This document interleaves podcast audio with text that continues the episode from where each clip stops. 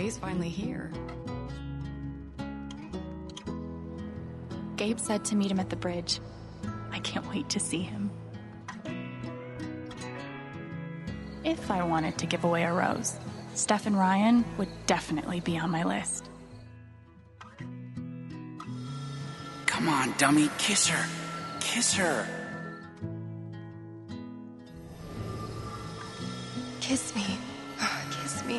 Kiss me. Kiss me.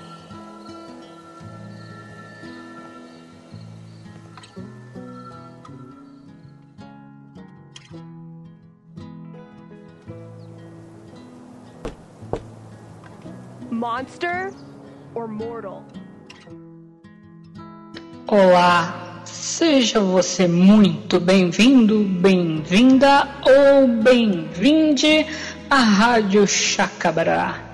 Este local no final do espaço-tempo onde nós nos reunimos para debater e analisar todas as infinitas realidades e possibilidades das aventuras arcadianas de Life is Strange. Quem vos fala é John, o terceiro, mago das terras santas da Pauliceia. E comigo neste confábulo estão duas valorosas companheiras das quais deixarei que elas próprias se apresentem. Porém, antes de começar, quero deixar a pergunta a vocês: monstros ou mortais?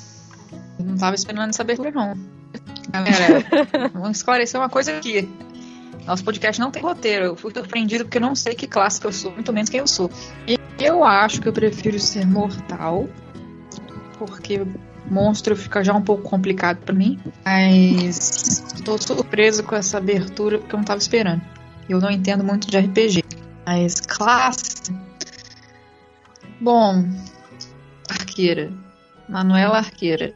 Falando diretamente de Vitória Espírito Santo Aí fica aí a novidade para quem não sabia. Me mudei de cidade. Manuela Arqueira falando do reino do Carão VG. É, eu sou a Áurea, de Fortitude, é, humana, né, com meus amigos aqui do podcast, e a classe é Rogue. Tá, mas o que, que é Rogue? Rogue é uma classe que você costuma usar mais o modo furtivo, é um ladrão, é uma pessoa que age mais nas nas trevas. Ah, então você é uma safada, entendi. Isso, exatamente. ok.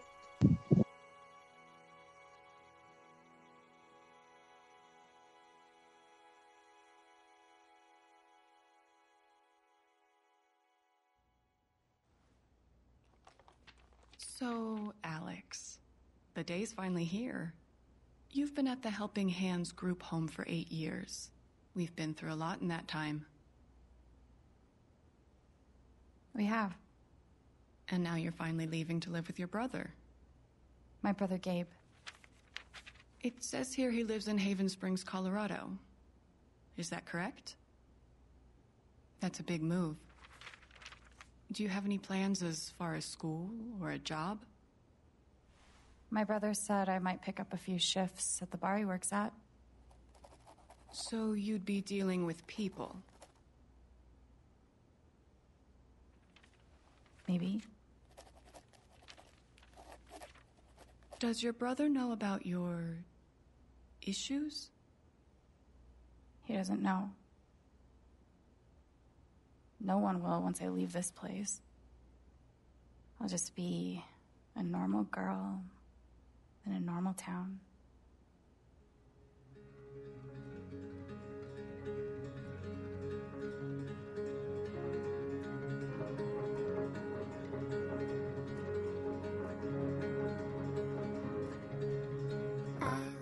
Então, galera, o negócio é o seguinte. Eu sei que a gente já prometeu que ia gravar sobre Captain Spirit umas 50 vezes a gente não grava. Mas aqui a gente também não esperava que fosse aparecer um novo jogo de Life Strange também, nesse meio tempo. Nesse meio tempo que mais ou menos uns 3 anos aí que a gente não grava. Então, normal. Não que alguém esteja realmente, nossa, quero ouvir sobre Captain Spirit, meu Deus, preciso. Não, ninguém. Mas é porque a gente precisa seguir uma ordem e a gente vai novamente pular, né? Então, perdão em primeiro lugar. E, enfim, né? Quem acompanha a gente, né, nesse tempo todo, sabe que nós não somos lá muito fãs, né, da Deck Nine, fãs do que eles fizeram com a né, prequela de Life Strange, menos o episódio Farewell, na verdade, né, que a gente até elogiou porque a gente é hipócrita e gado de Pricefield. Mas nós temos que pagar língua agora porque a Deck Nine foi o estúdio que fez, produziu Life Strange True Colors. E eles fizeram realmente um bom trabalho. A gente já vai dando um pequeno spoiler do que a gente achou. Na verdade, assim, o sentimento geral de nós três é que foi um bom jogo. Claro que a gente discordou sobre algumas coisas e concordou em várias outras que a gente vai discutir ao longo dos programas. A gente vai fazer um programa por episódio, um para cada um dos cinco episódios do jogo. Mas, no geral, nós gostamos bastante do que, que a Deck Nine fez. Então, eles têm um crédito por isso. É, e o jogo foi tão bem recebido assim, pela crítica em geral, pelo público, que ele está sendo até cotado. Cotado? Cogitado? Tem diferença entre as duas palavras? Não sei. Ainda tô aqui falando. Mas. Enfim, pessoas estão cogitando que o jogo talvez entre entre os, os, candidatos a melhor jogo do ano, nessas premiações aí que eu também não, não sei dizer os nomes. Aura, você sabe dizer, né? GOT, sei lá o quê. É, Game Award. Game of the Year. Isso, essas coisas aí, gente. Nossa, falou gamer, hein? Sou muito experiente, aí puta merda. É... Outra coisa que chama bastante atenção. Eu acho que No cabe um parêntese aí nessa coisa que você falou, que eh, os jogos eles funcionam meio que igual os filmes quando vão pro Oscar, né, para as premiações. Eles meio que têm uma janela de premiação, eles têm a- as publishers por trás dos filmes que fazem, né, a campanha pró pró filme para ele entrar, porque não é qualquer filme que entra, não é um Vingadores que vai concorrer a um Game of um filme do, do Oscar, né? Mas você tem nesse caso a Square Enix por trás dos bastidores fazendo uma- um trabalho bem grande desde a época da divulgação do, do, do jogo, né, do lançamento dele até agora. Você vê que eles estão realmente empenhados em uma coisa que a gente pode falar mais pra frente, mas em transformar a franquia no, desde o, lá de trás até agora, fazendo aos poucos, aumentando os preços, aumentando a divulgação, transformar uma franquia numa franquia grande, né, uma franquia AAA para chegar num momento desse concorrer a um Game of the Year. Então me me parece um processo natural, né? É, filho, você tocou num ponto bem sensível agora, que é o preço dessa bagaça. Nossa Senhora, gente. Pra mim, o fracasso desse jogo no Brasil tem muito a ver com o preço. Bom, nós sabemos que nós estamos o que vivendo sob o governo de deixa pra lá, mas Deixa o eu só- dólar tá um pouco caro. Só pra fazer um adendo aí que não tem nada a ver com isso, né? Pra quem já tá acostumado a ver a gente gongando todos os jogos que vieram depois de Life Strange, a oportunidade vai ser quando a gente estiver comentando a DLC, né? Que foi o que foi unanimidade, todo mundo odiou. Aí vai ser é, spoiler dos próximos episódios. Aí vai ser quando a gente vai realmente falar muito mal. Agora não, agora a gente vai mais elogiar do que criticar. Agora, aquela única pessoa que veio aqui pra ouvir sobre a gente falar sobre a DLC vai desligar o, o podcast e ir embora. Não, mas a pessoa tem que entender que a gente segue a ordem, né? Apesar de a gente ter ignorado o Captain Spirit, a gente tem que falar primeiro dos episódios do, do jogo principal. A gente precisa de conteúdo, galera. Mas assim, eu acho que, por exemplo, o Douglas estava comentando agora no Twitter que ele não tem é, pessoas com quem ele possa conversar sobre o jogo porque poucas pessoas jogaram. E foi o que o John falou. Muito se deve ao preço do jogo que tá assim, muito caro, mesmo se você comprar a versão básica, né? Uhum. Quanto que tá a versão básica mesmo? 300 reais, né? Não a básica. Não é É 300 300 reais? reais. É? É? Eu Uhum. gastei mais que era quanto? A sua não é a básica, a sua foi com. com... Meu Deus do céu. Eu comprei o Del- o Deluxe. É, a que vem com os Ah, a A remasters. básica e é com- 300? É. Caralho. É, Uhum. realmente. E a base ela não vem com o DLC da Steph, né? Ou seja, você Graças tem que desembolsar, você tem que embolsa- desembolsar mais o dinheiro. Mas aqui eu quero fazer um meia culpa que esse é o preço, ele ainda tá saindo mais barato que se você fizer a conversão dos 60 dólares lá de fora, né? Esse que é o mais bizarro ainda. São dois Deus. grandes, dois grandes erros né, na história. É o preço ele ser tão mais caro que um, que um jogo da franquia e ele, nossa moeda ele tá destruída e quando qualquer jogo que chega aqui no Brasil tá chegando no mínimo por 300 reais no lançamento. Então é meio que não tem mais pra onde fugir o, o nosso dinheiro aqui. Eu não sei o que dizer sobre isso, porque eu, eu sou realmente leiga. Ah, Se vocês quiserem falar- falar sobre isso. Não, eu queria falar sobre a DLC, que, por exemplo, a DLC sozinha, se você comprar, por exemplo, o jogo básico e quiser, ah, eu quero jogar a DLC da Steph, mas eu não comprei a versão Deluxe. Você tem que pagar 70 reais. Hum, Uma DLC que é um lixo, assim, sem, sem É. exagero nenhum, é muito ruim. É, é uma coisa assim bizarra. E é 70 reais que eu não daria. eu não- se me pagassem para jogar de novo, não jogava, de tão ruim que ela é. Aí já, daí já começa o abissão. Sério, aquilo ali foi pior que. Conseguiram fazer uma coisa pior que Before the Storm.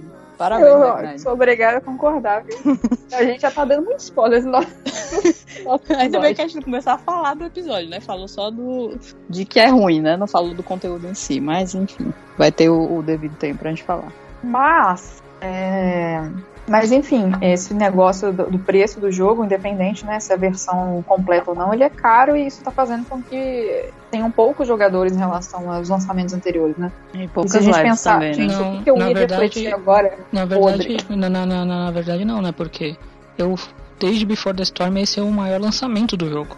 O preço ele só tá ferrando o brasileiro mesmo. Lá fora foi o maior lançamento desde o Before the Storm. Não, é. Eu quis O primeiro- assim, o primeiro- jogadores no o- Brasil mesmo. Sim, é porque o primeiro jogo no, não conta, né? Porque era o primeiro jogo. Só que o, o Before the Storm ele veio o grande lançamento por causa do, do boom do primeiro jogo, né? Todo mundo queria continuar vendo o que, que ia acontecer. E só que aí caiu a qualidade do jogo, acho que afastou todo mundo no 2, né? E o terceiro, que é o caso seria o True Colors, ele veio forte por causa do, sei lá, acho que da, dos aspectos, como a gente tá falando de tudo, né, que envolve ele, as pessoas voltaram pro jogo, mesmo ele sendo caro lá fora, né? Porque a gente fala que é caro no Brasil, mas também é caro lá fora, mas o caro lá fora ainda é aceitável. O nosso caro aqui no Brasil é inaceitável. Mas é aquilo que a gente tava falando também, né? O, você tem gente no Brasil que é disposta a pagar 400 reais num FIFA, num Call of Duty, mas pagar 400 reais num Life is Strange, é- eles viajaram na maionese. Gente, só sei que meu nome tá no Serasa já por causa disso. Mas. Choices, né? E vamos lá, né, gente? Agora entrar no jogo em si.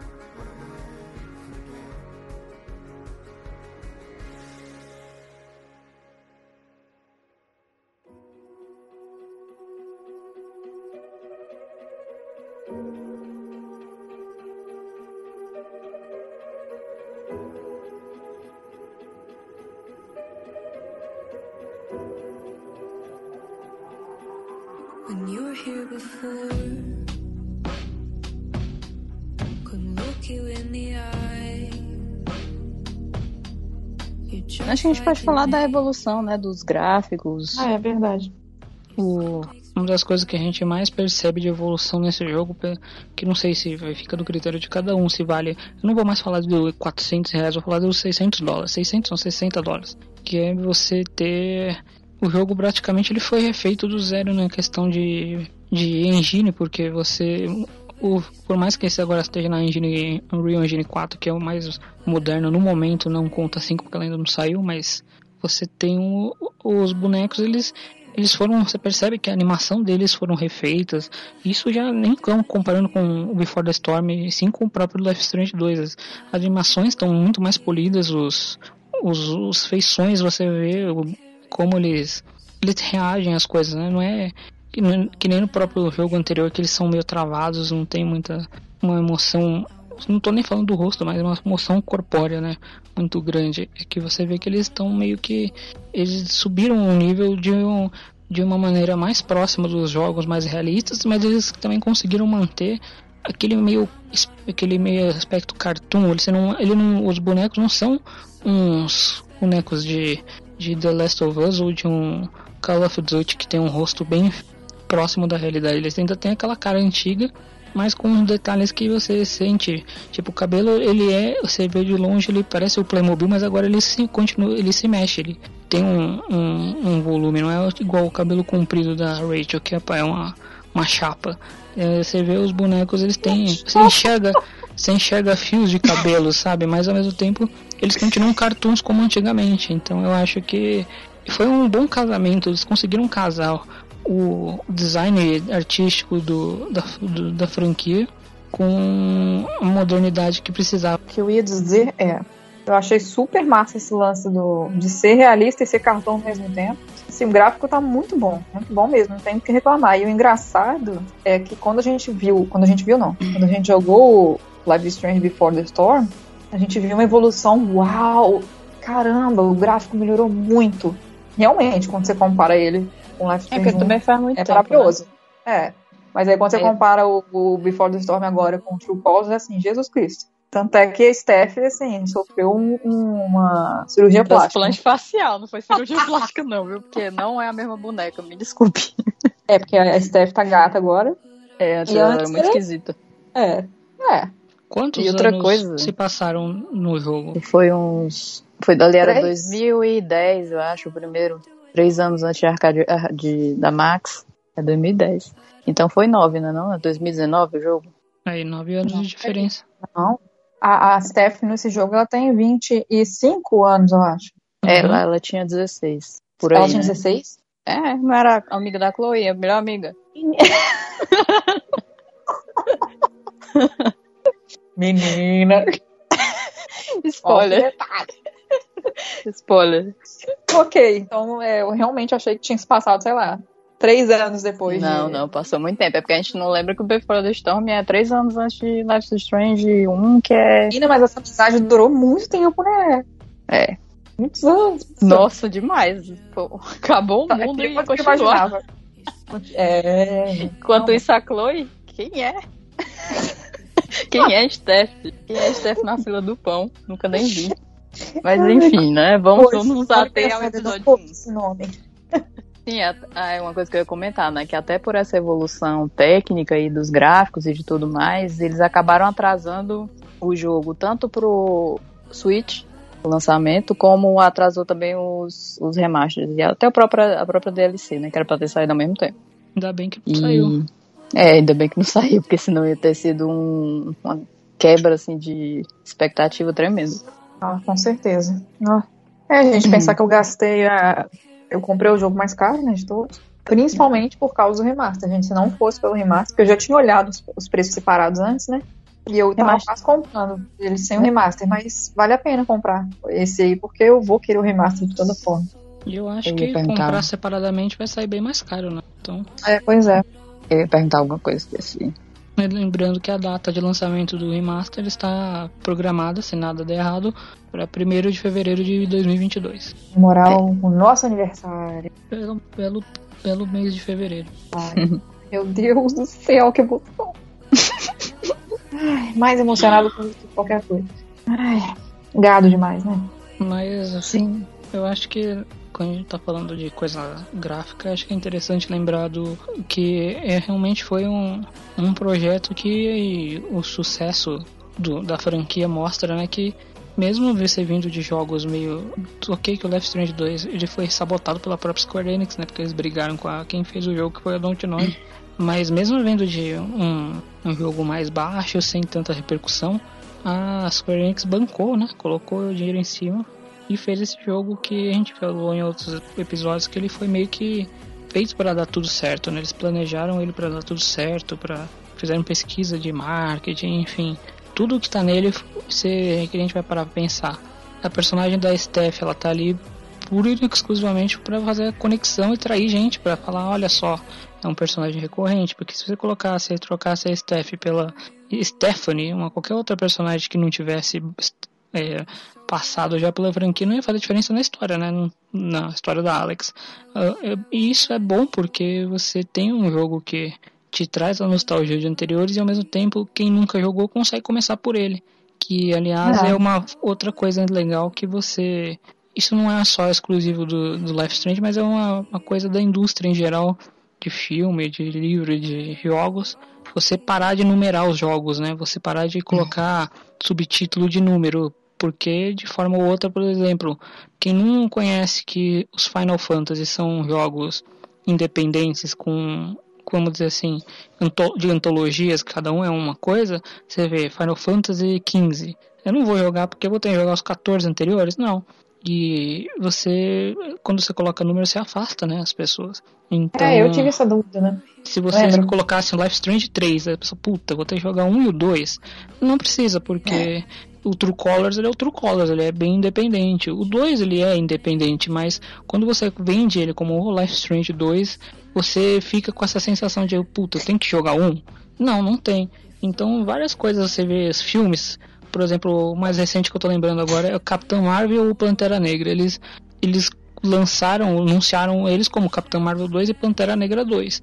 Só que já mudaram os, os, os codinomes, né? É outra coisa.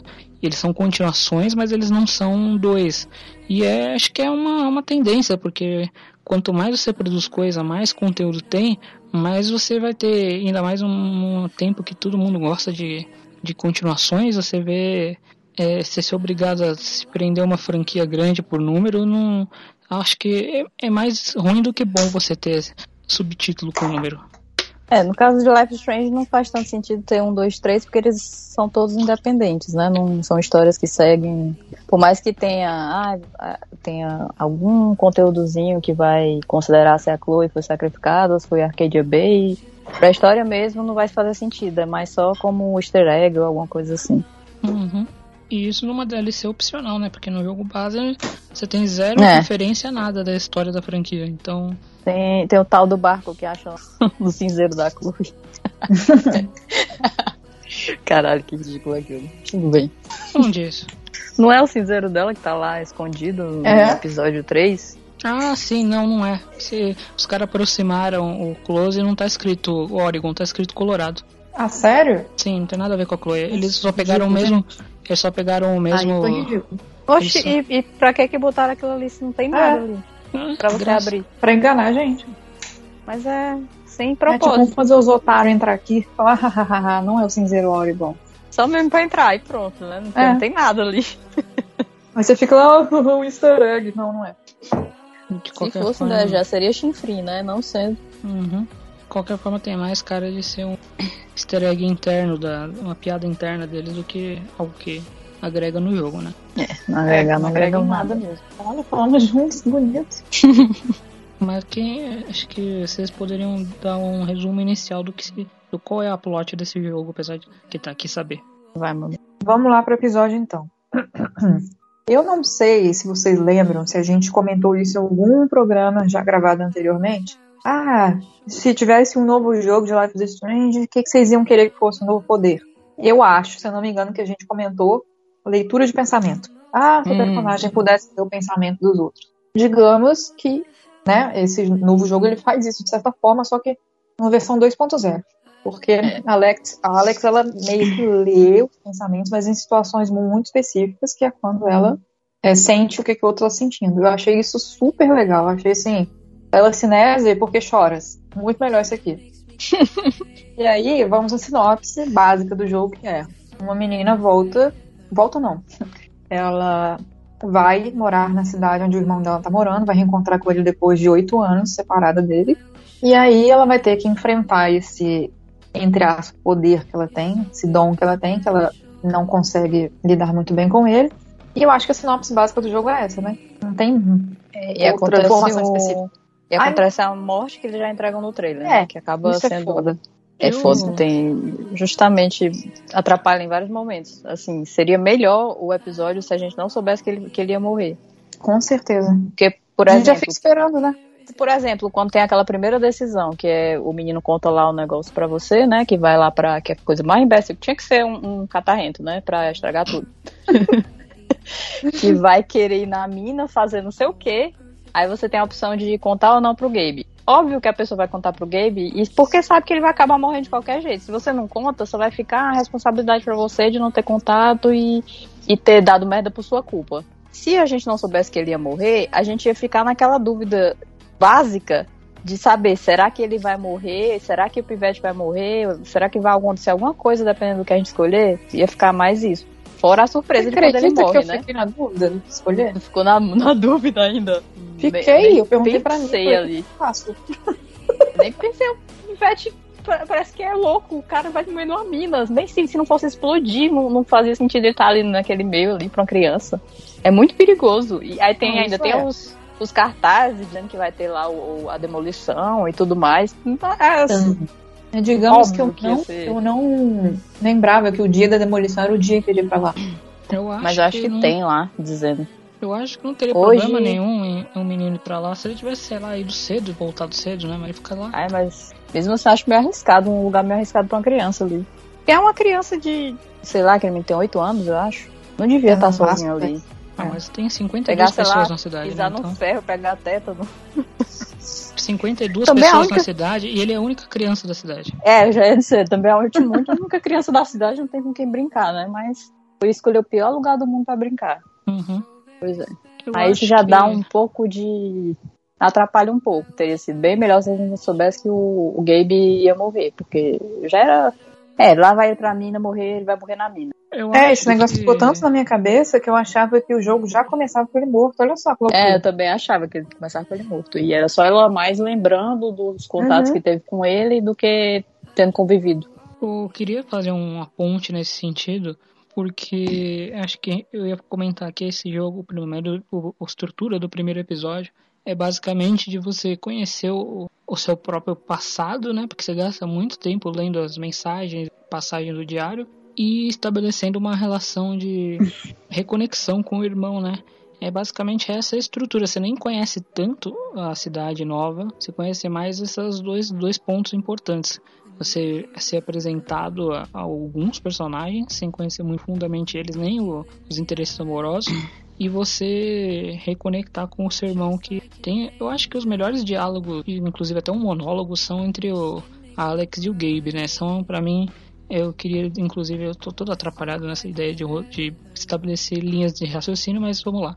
É, você esse jogo ele, ele pega ele bebe muito dos sucessos e até uns vícios né dos todos os jogos anteriores porque você tem é, opções românticas que nem tem nos jogos anteriores você tem que aqui é muito melhor desenvolvido em questão de possibilidade né? Você tem relação com o irmão que também é muito bem, bem resolvido que nem dos jogos é, do, do, do anterior do jogo dos, lo- do lobo lá do Eu vou dois falar uma coisa, justamente em cima disso que ele falou, que justamente um dos, para mim o ponto alto desse primeiro episódio, o mais emocional, foi justamente o diálogo que ela tem com ele no, no terraço lá do, do apartamento, que eu achei muito bonito. A cena da morte nem tanto, né, porque perdeu o, o impacto porque a gente já sabia e tal. Mas eu achei o diálogo muito bonito. E outra coisa, a Alex, a gente já tem uma boa ideia da personalidade dela já nos primeiros minutos de jogo. Porque ela já chega assim no irmão dela, né? Já fica aquela coisa, abraço ou não. Ela já tem aquela coisa de não conseguir se aproximar das pessoas porque ela tem aquele receio, né? Aí já vai em seguida, aí a mesma coisa, já vê a mulher abraça ela. Eita, aqui eu não vou ter esse esse meu esse meu espaço respeitado, né? Que as pessoas são mais, como é uma cidade pequena, bem pequena, né? As pessoas devem ser mais calorosas e tal. Todo mundo se conhece, todo mundo é amigo, aí vai ter vai forçar ela a se aproximar mais rápido e ter mais, como é que eu posso dizer? Mais afeto com as pessoas, afeto no sentido físico, né? E isso Uhum. vai ser um começo de um teste para ela. É falar outra coisa, mas é, é relacionado a isso. É, que é então, justamente falar, quando a gente começa a ter uma ideia um pouco da vida dela, né? Quando interage com as mensagens do pessoal que ela conhecia de lá, você já vê ali que ela passou por umas coisas meio ruins, meio e muito ruins também, com, com a galera lá. Tem um cara que até tenta abusar dela, tem umas coisas assim, assim, meio pesadas. Assim. Aí eu acho que ali você já, além do, da reação dela, né? Ali também você já tem um pouco da definição da personalidade. Coisa que não tinha com o nosso querido amigo Chan. Além da Alex ter uma personalidade definida, né? Igual você falou, já que o Chan, a gente ficava meio assim, quem é essa samambaia? Eu acho interessante que a Alex, eu vejo pontos de, de semelhança entre a Alex e a Max em relação a ser mais introspectiva, ser mais. De certa forma, ela é meio nerdinha também, né? Mas ela é muito mais segura, eu acho que ela é muito mais segura Ah, totalmente. do que a La, do, do que a Max, apesar dela ter passado por coisas muitíssimo pesadas na vida, né? E de ter sido, tipo, abandonada, de ter vivido em orfanato, etc. Acho ela fica nesse meio isso. termo. Essa, as Acho que até merdas por da isso, vida porque é- ela teve que se virar só, né? Uhum. Tan- Tanta de coisa que ela passou na vida fez ela ficar com a casca grossa, né? Enquanto É, justamente. a Marcus não teve nada disso, então ela não tem. ela- os problemas dela só em- diminuíram ela, não fizeram ela crescer, né? Coitada É. da Max e coitada da, da coisa da Alex por motivos diferentes. Só coisa. É, é, mas, é, mas é, de toda forma, o arco da Max é maravilhoso, né? Então, É. em relação Então, é à segurança dela mais. Eu queria, inclusive, trazer um outro ponto que acho que é algo bem. que todo mundo com um pouco de senso crítico e que jogou todos os jogos percebe como é, a gente estava falando antes, como esse jogo foi pensado para dar certo, né?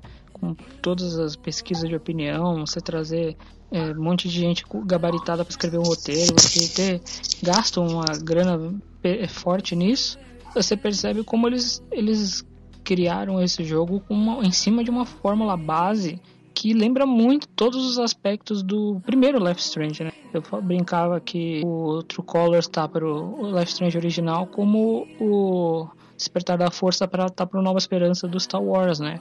Total. Que é você pega uma fórmula, você aplica basicamente tudo que funcionou bem na outra, inclusive eu gostei até alguns errinhos da outra, e só que você cria uma história nova e é, vamos dizer assim, é, é pensada para o contexto atual. Você tem aspectos. É, a gente vai falando aos poucos, mas acho que já dá para falar do jogo inteiro, inclusive. Você tem o, a apresentação de um, novo elemento, você joga um personagem num novo elemento para ele aprender é, sobre o que ele se trata. Você tem relação de personagens antagônicos com o seu, você tem uma. É, como que chama dizer assim? A pista falsa que é sobre a trama que você vai passar, você acha que é uma coisa e não é. Você tem um personagem que você antagoniza para depois criar simpatia. Você tem o, o, a queda do personagem, que é quando ele se desacredita nele mesmo. Enfim, são coisas bem básicas, né? Bem como você tem no final a, a traição do personagem no mesmo quarto episódio que o primeiro episódio, o primeiro jogo. E você tem tudo exponenciado é que nem algumas pessoas gostam de querer comparar, né? Mas eu acho que por mais que você comparar no sentido de qual é o melhor, eu acho que cada Life Strange ele era o melhor para sua sua própria época, vamos dizer assim.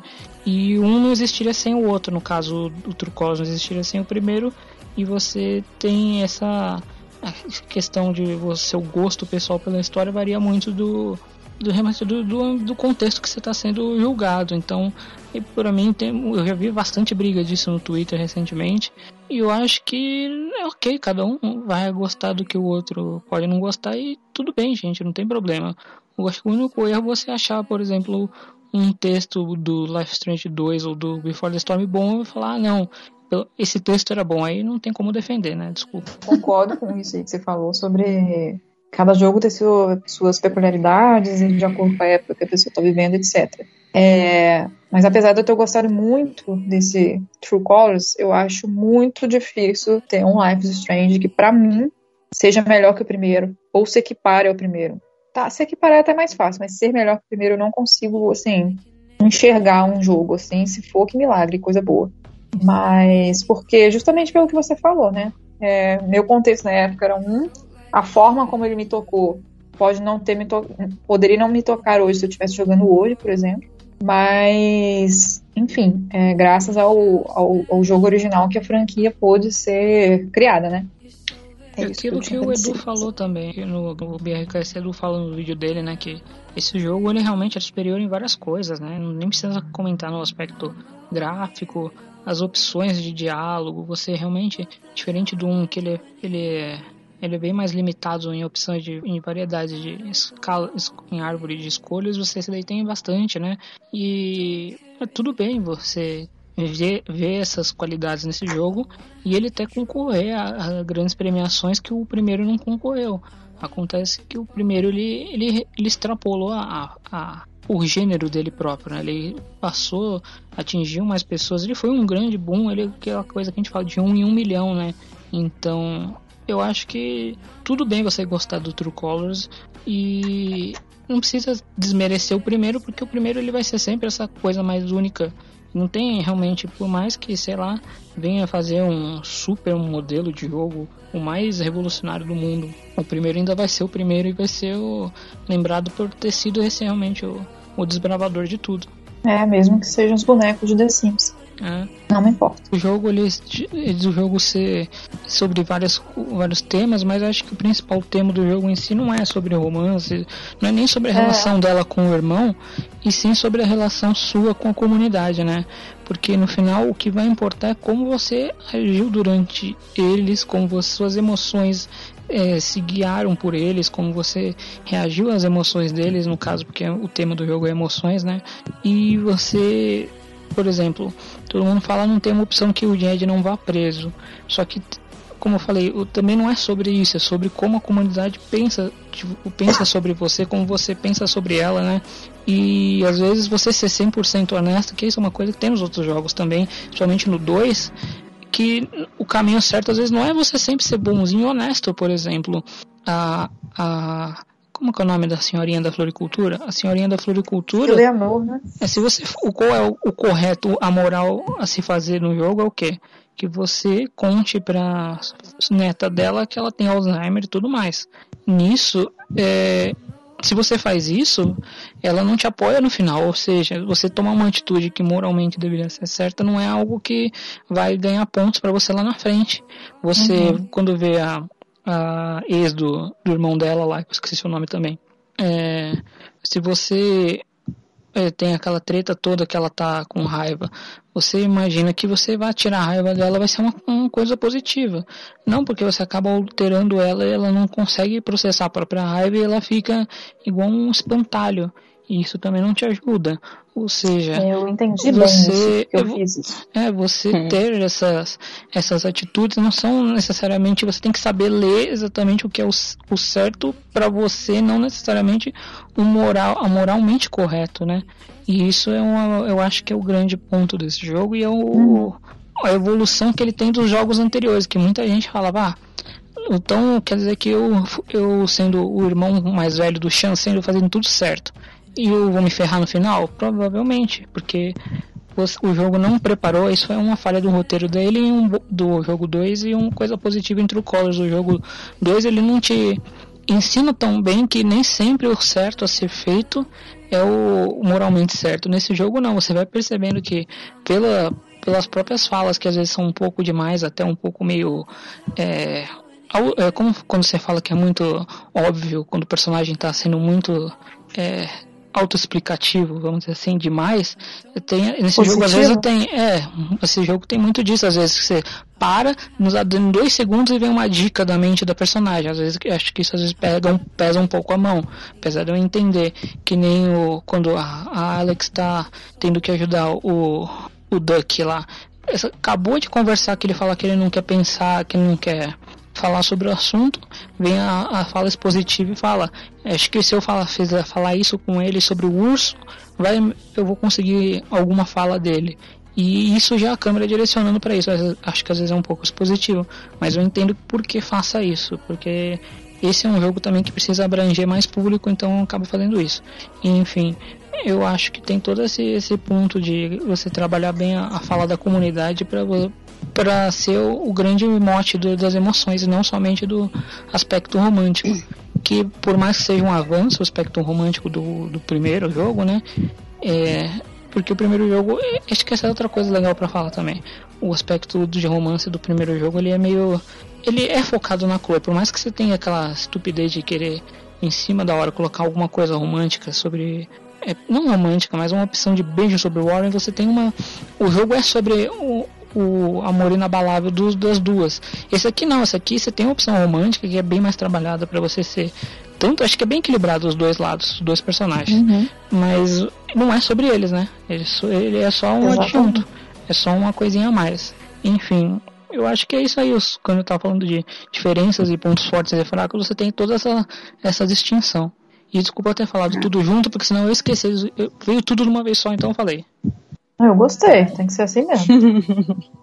Mas minha questão aí não era nem com opção romântica, nem com nada disso. É que o jogo em si tem um caminho bem linear, apesar de ser um jogo de múltipla escolha, né? Vamos dizer assim. O que você vai mudar ali é só as pessoas que vão apoiar e que não vão lhe apoiar. O, o menino lá, o Jed, sempre vai ser preso.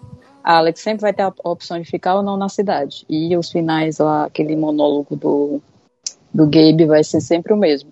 É isso que eu tô querendo dizer, que não tem a diversidade, entendeu? Por mais que tenha, vamos dizer assim, no, no total, mais linhas de diálogo a mais que Detroit, o jogo em si, ele não tem a diversidade que tem um jogo como Detroit. Se eu, se- eh, vamos dizer assim, se eu é, é, brigar ali com Ma- com o Mac, se eu não ajudar ele, não vai acontecer nada, ele vai sumir do jogo do mesmo jeito. Se eu disser pra, pra senhorinha lá se tratar, o máximo que vai acontecer é a filha dela sair da cidade e ela não me, me apoiar. Com ela em si não vai acontecer nada. Por exemplo, se a menina sai da cidade, a mulher con- continua vivendo lá de boa, que foi o que aconteceu comigo. ela tem Alzheimer, mas não teve nenhuma influência na vida dela eu deixar ela sozinha na cidade, entendeu? É esse tipo de consequência que não tem no jogo, que eu senti falta. Eu nem lembrava que eu tinha começado a falar por causa desse assunto. Mas a gente não. Inclusive, eu ia falar um negócio que eu esqueci. Falar depois do romance também, uma questão que teve, que a gente discutiu até no grupo, sobre a, os momentos da Steph, os momentos do, do menino que saiu ao longo do episódio, do episódio não, do jogo todo, que eu falei até para vocês, né, que eu sentia que a Steph ela tava em momentos mais é, triviais do dia a dia e o Ryan tava em momentos mais importantes, né, que é quando o cara lá morre, ou também qual foi aquele outro que eles, que eles acabam lá no, no penhasco, ele ficou lá com aquela lembrança? É, quando ela tem a- o primeiro contato com alguém com um sentimento positivo. Pronto. Eu também senti isso, que eles acabaram por desigual essa parte. Por mais que eles direcionem todo o marketing para a opção de romance mais escolhida seja a Steph, eles acabaram fazendo isso, né? Que os momentos da Steph acabam sendo coisas meio. Ah, vem, vamos jogar o jogo da bebida. Ah, vamos. Era o primeiro do, do episódio. Deixa eu lembrar aqui. Era o jogo do, do jukebox. É da bebida, né? Que é, do jukebox, que tem que tomar uma bebida lá. É. É uma coisa mais banal, né? Beleza, é a paquerinha dela, mas não, não tem tanto peso em construir a relação delas. Eu, eu senti isso. Até por isso eu confessei a vocês, vou confessar ao pessoal do podcast, né? Que, que você perseguida agora. que se eu fosse escolher, eu- fiz as duas rotas, mas se, se eu fosse dizer a que eu preferi foi a do Ryan. Queima a bruxa. Desculpa, pessoal. Eu acho Mas é que verdade. eu Steph, assisti. desculpem, mas não deu.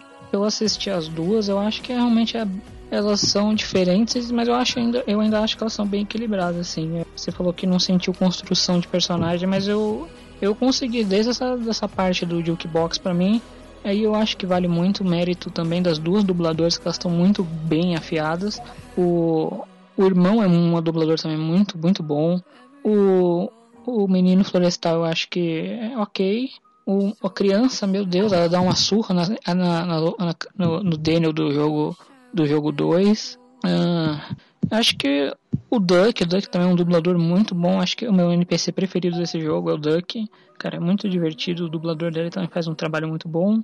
Acho que a, a mulher lá, a mãe da criança e a, a viúva do, do Gabe, ele, ela talvez seja mais, menos, não tão boa, vamos dizer assim. Mas o resto tá tudo muito, tá, a galera tá muito boa. E eu acho que eu não sei se é porque eles realmente estão muito bons ou se a animação ela tá tão boa que casa bem, porque no 1, se não fosse pela, pelas dubladoras serem tão boas, o jogo seria um fracasso, porque falta animação visual, os personagens são tudo poker face, né? A gente se emociona por causa das dubladoras e a entrega que elas têm.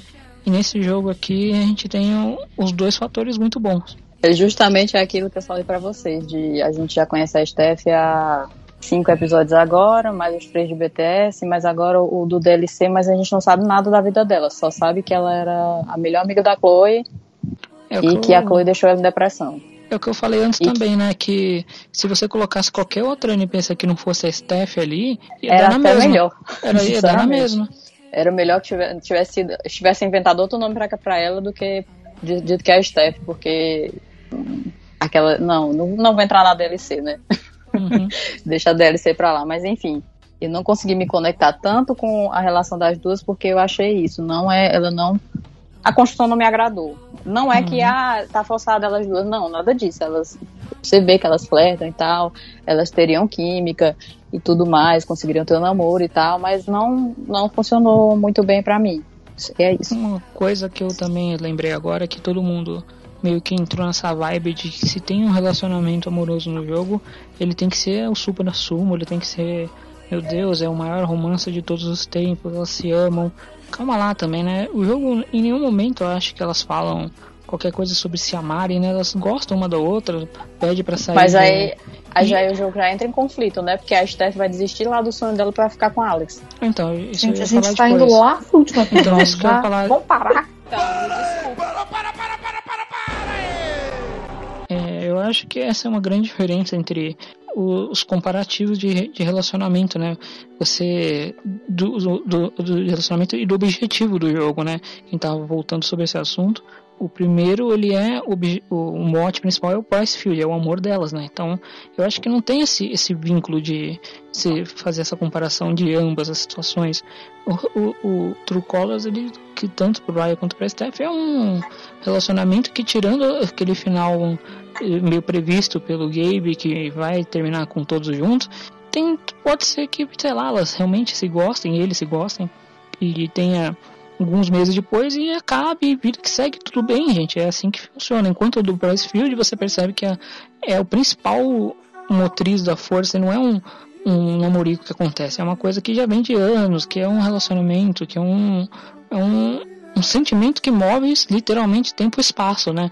E nesse caso, para mim, eu acho que é, nem tanto o, o, relacionamento do com o Ryan com a Steph, e é até um pouco mais pelo do, com o, nem tanto, aliás, com o do irmão, que também é um relacionamento forte, mas não era tão próximo. É mais uma coisa dela mesmo com, com ela mesma, ou até, sei lá, que nem, por exemplo, o, o despertar de poder de todo mundo que tem nos jogos. Né?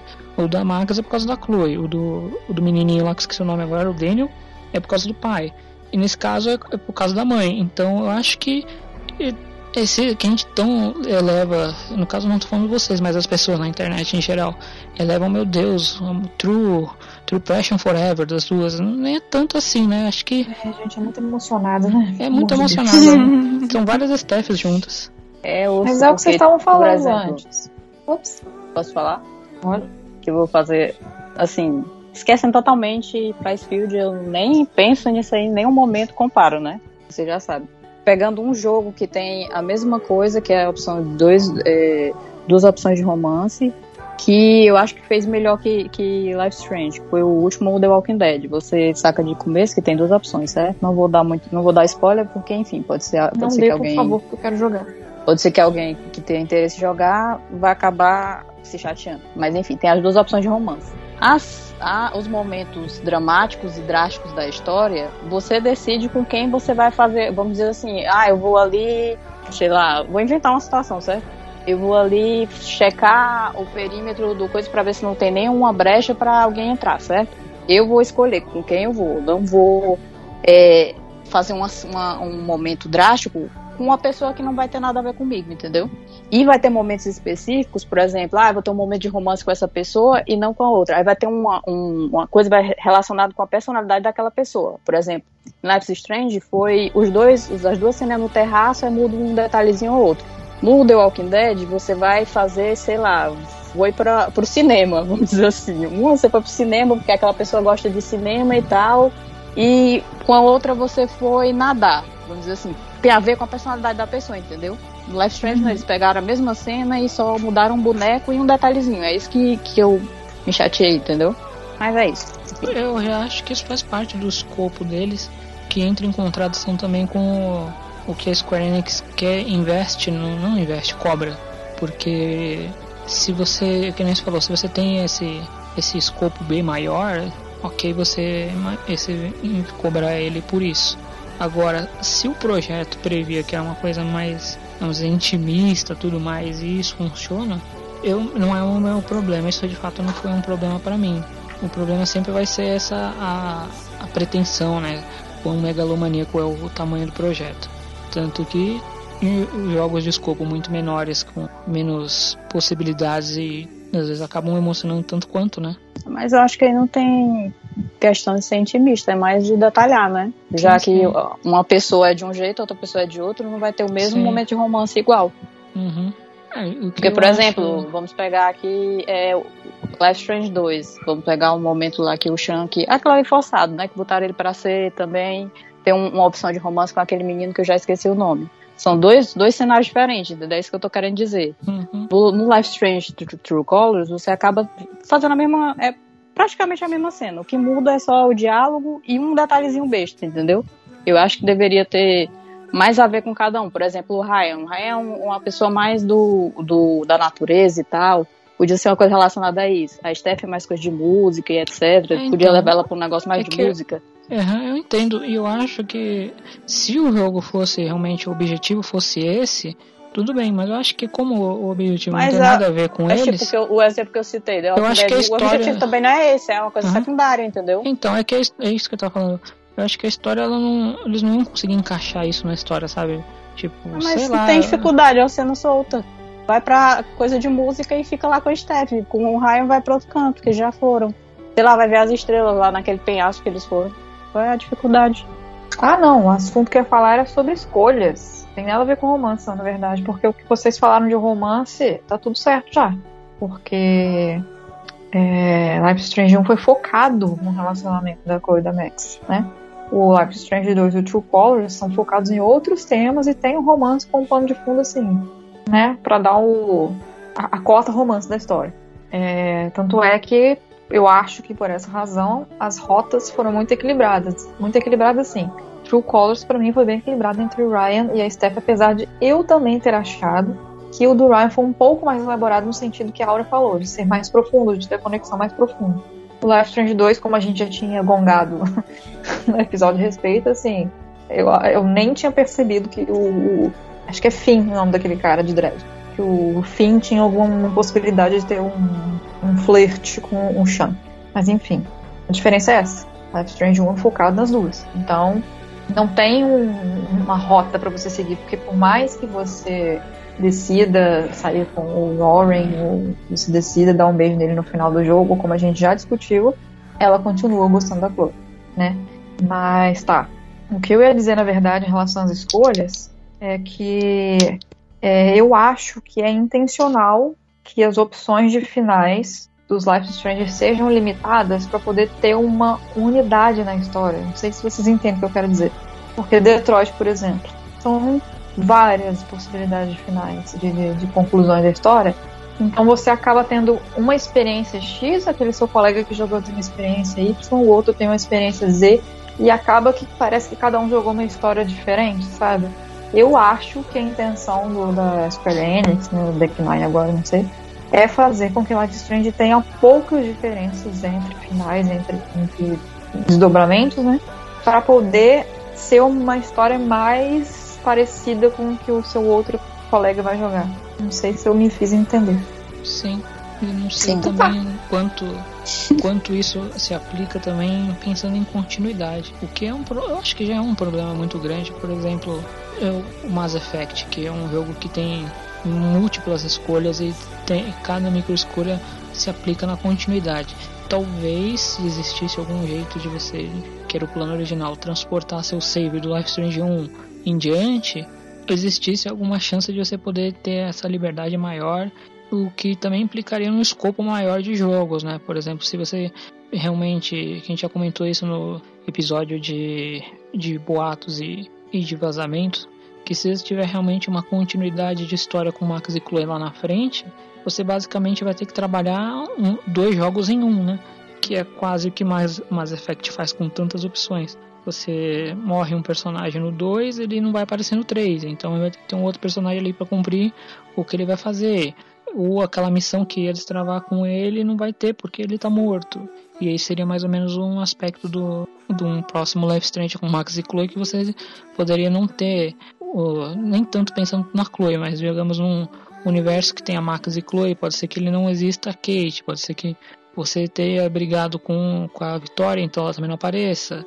Enfim, eu acho que se existisse uma integração desde o começo, talvez isso pudesse acontecer, mas não sei se existiria interesse no caso agora financeiro mesmo, de você investir num projeto tão grande, megalomaníaco, e tão pouco se isso faria sentido em alguma história, né? Por isso que, já vou adiantar minha opinião, eu não queria que tivesse um, uma continuidade de Max e Chloe, não por medo também, mas não só por medo de que a a Deck Nine estrague pers- os personagens, porque a gente já viu que isso é bem possível, até agora eles sempre erraram, mas também como você ter uma história que encaixe nisso, sabe?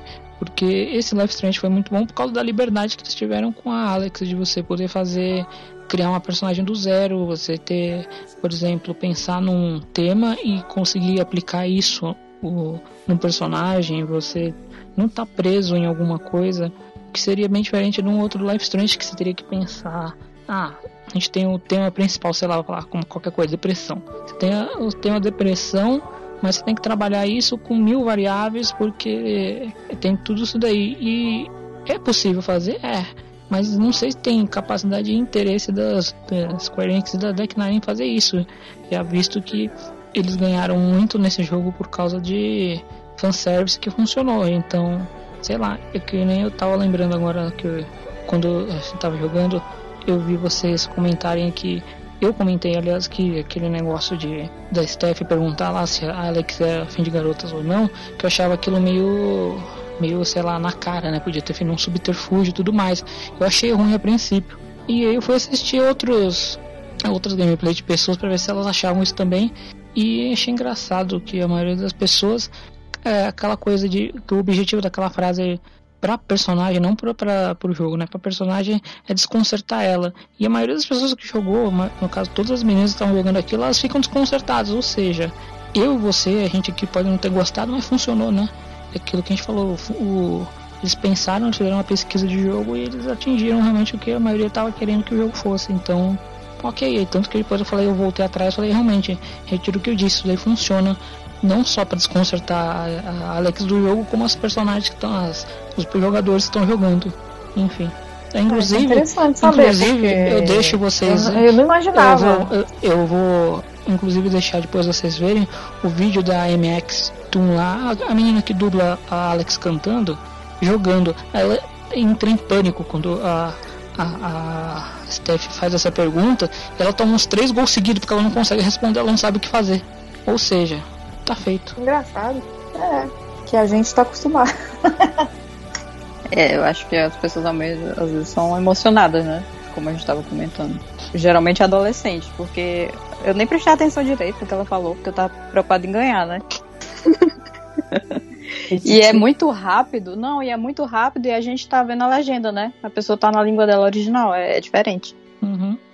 Ah, inclusive, você me lembrou de legenda e música e tal uma falha da, da dublagem, da dublagem não, da legendagem, sei lá, é que eles não legendaram as letras das músicas e, meu, as, le as letras das músicas elas são muito importantes nesse jogo. Para mim ela tá no mesmo nível de qualidade que as músicas do primeiro jogo, de, sabe, de posicionamento, aquela música funciona uhum. exatamente naquele instante, enquanto no 2 a música simplesmente desaparece, né? Ela não nem é, existe mas música. também não teve legenda das músicas, né? Sim, mas o primeiro é o primeiro, né? Nem tinha legenda em português quando o jogo saiu, então é, não dá, acho que pra comparar nesse sentido. Mas agora que a gente já tem todo esse mundo, teve adaptação, piadinha, localização de meme pro, pra gente aqui em português, custava nada também terem traduzido as letras das músicas. Aliás, isso daí me lembrou também outra coisa curiosa, que o, na Twitch é proibido você pôr música, né? Por causa de direito autoral. E existe uma opção de você desabilitar as músicas. E fica ridículo o jogo sem as músicas, porque, por exemplo, não tô nem falando de momentos emocionais que a música é essencial, mas aquela parte que, que o Gabe e a, e a Alex estão fingindo que estão fazendo air guitar no, lá, sabe? No começo do primeiro episódio lá, que estão no apartamento tocando música. Não sei se vocês lembram. Vocês lembram? Lembro, sim. Tava no mudo, lembro. E sem música aquilo é ridículo, ficam só se balançando sem nada, sem trilha, nada, só fica lá. Tanto que virou a virou uma, um meme de, de internet você postar um vídeo seu fazendo isso sem música, só pra, de zoação. Sobre esse diálogo da Steph Alex no jogo do Totó, que a gente achou muito, muita falta de sutileza, né? Ela vir na cara e perguntar: você prefere o quê? Eu acho que é porque a gente estava esperando que as coisas entre elas se desenvolvessem de forma mais sutil mesmo, como foi com Price Field. Que a, Chloe faz a mesma pergunta pra Max, só que de outra forma, né? Ela fala lá, como é que é o nome daquilo, gente? Vestiário, né? Meninos ou meninas. Foi tão sutil que muitas pessoas, inclusive, não pegaram, né? O, o que, que ela quis dizer com aquilo. Eu acho que a gente estava esperando a mesma coisa né, entre a Alex e a Steph, que a gente tinha certeza que ia rolar alguma coisa entre elas, porque, né, é a Steph. Não, não tinha como não ter certeza, né? É, pois é. Só que, de novo, aqui não é o foco da história, né? Lá no Eu acho que eles, eles seguiram mais um, um, estilo do BTS mesmo, né? Do romance Chloe e Rachel. É. Então, assim, eu, eu fiquei surpresa pelo John ter falado isso, que teve jogadores que ficaram surpresos por ela ter falado. Pelo contrário, eu tava esperando um desenvolvimento mais natural.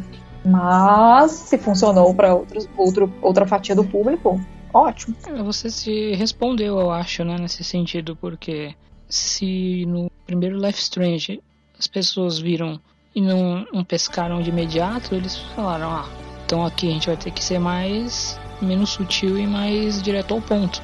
Porque se até a gente LGBT jogou aquilo e não foi. E na hora de da Chloe propor beijar Max, os caras não. Eles não pescaram, falaram, ué, isso não veio do nada? Não veio do nada, você que é o idiota não prestou atenção. Com todo respeito. Com todo respeito, seu imbecil. Com todo respeito. Seu inútil. Devolva sua Mas é, pode ser isso mesmo, entendeu? Mas, Mas, assim, cara, a pessoa ser- eu, não, ser- eu não curto o negócio de fazer só um adendo. Só fazer um adendo. A pessoa ser do Vale não sacar ali que é romance me poupe, viu? É. Tem que devolver a carteirinha na hora. Sério. Carteirinha revogada. E eu também É o que a prefiro gente bem mais sutileza. vezes, né? Se fosse, se a Chloe fosse um cara e fizesse as mesmas perguntas, Não precisaria nem fazer, bastava É. só andar com a pronto, não precisava Exatamente. fazer nada. as pessoas já estariam, nossa, é um chip, Nossa, que legal esse casal. bad boy, Max. Ai, eu Uhum. adoro bad boys. Cabelo azul, de gorrinho. Por favor, cheio de tatuagens. na Ui, Ai, ai. pegava muito. Acho que no É sobre isso, gente. 2021. É sobre isso e tá tudo bem. E tá tudo bem. Ai, meu Deus do céu. É porque eles realmente. Eu acho que é mais o estilo da Deck Nine mesmo, deixar as coisas bem e direto e reto, não só romance. Eu acho que é no geral mesmo. Uhum. Eu acho que em 2021, com a bolha que eu tenho no Twitter, tem, eu, eu pelo menos né, tenho muito mais contato em ver as garotas atiradas por outras garotas de, de essas ficcionais assim, especialmente em séries da Netflix que não tem nada a ver, do que você ter estar mais preso ao protagonista masculino, a menina que eles chamam de Yandere no anime, né? Do cara que não dá atenção, enfim. Não sei o que eu tô falando. Mas é porque as pessoas, tem, tem aquele nicho das pessoas que são viciadas em chipar qualquer coisa, né? Uhum. Você não precisa, pode estar assistindo um filme, sei lá, um filme de guerra que as pessoas estão só se matando. Tem duas pessoas lá que são os principais, elas vão chipar mesmo que não tem nada a ver. Mas no geral, se pegar o, lá, o grosso das pessoas, elas vão acabar achando que o romance está entre o homem e a mulher, por mais que não tenha nenhum, nenhuma pista. Eu agradeço, Assim, isso é a então. velha, é a velha e boa heteronormatividade. Isso. Fala o The Baile. É, falou The Bible, vamos voltar pro assunto, né? Perdão. A gente já. Bom, a gente falando de interesses amorosos, eu acho que você falou um ponto interessante também, que o, o como é o nome do menino Floresta lá? O Ryan. O Ryan, ele tem é, a Alex ela tem um, com ele o primeiro contato com uma, uma um sentimento positivo, né? E você imaginar que é curioso que até então ela nunca tivesse tido nenhum nenhuma visualização de como é um sentimento positivo. Isso, é, isso eu achei fofinho, mas me deixou meio triste também, né? A vida dela é fodida, né? É. O que a gente vê é que no orfanato, lá no. Nem sei se chama orfanato, se é uma coisa específica. Que ela tinha uma amiga, assim, amiga mesmo. E o resto era um monte de gente fodida que ficava se revezando e às vezes ela tinha. Ela fugia, né? Aí ia se abrigar na casa de alguém. Mas a amiga mesmo tinha só uma menina que ela comenta até, que é a única coisa boa que ela trouxe do, do lar lá, que eu esqueci o nome. Eu também uma coisa. Mãos, mãos queridas, mãos calorosas. É, é tipo isso mesmo. né? É um negócio assim. Fora que ela também foi chutada por uma família, né? É. Coitada, bichinho. Gente, a gente tá desviando muito nesse episódio, tá? A gente tá falando de coisas que vão acontecer, tipo, lá na frente. Não, Volta. a gente falou, tava falando do orfanato nesse instante. Não, o orfanato tá lá na frente. Não, o orfanato é no começo. Nas mensagens. É? É. Tá. Já começa no orfanato, que ela tá lá conversando com o psicólogo. Vamos, Ai, eu vou nossa, até abrir aqui. Episódio 1. Ai, tu tá considerando o pesadelo, mas não. Episódio. Life. Nossa, até aí vocês copiaram, né, gente? Mas eu O tava quê? falando. Pesadelo. Mas eu tava falando do. Eu tava falando Da emoção do, positiva. E da emoção positiva também não é do episódio 1. A gente tá Ah, falando, esse é do dois. Tá totalmente sem, sem ordem. Isso aí vai ser. Exatamente. Vai ser É porque a gente escolheu não seguir cronologia, mas faz parte, né? É só falando e lembrando. Peço perdão por isso. Então eu vou cortar todo mundo, vou voltar a gente pra história fazendo uma pergunta. Faça. Dos personagens apresentados. Então, peraí, volta. Dos personagens apresentados nesse primeiro episódio. Os dos personagens secundários. De quem que vocês gostaram mais? Tirando o Gale.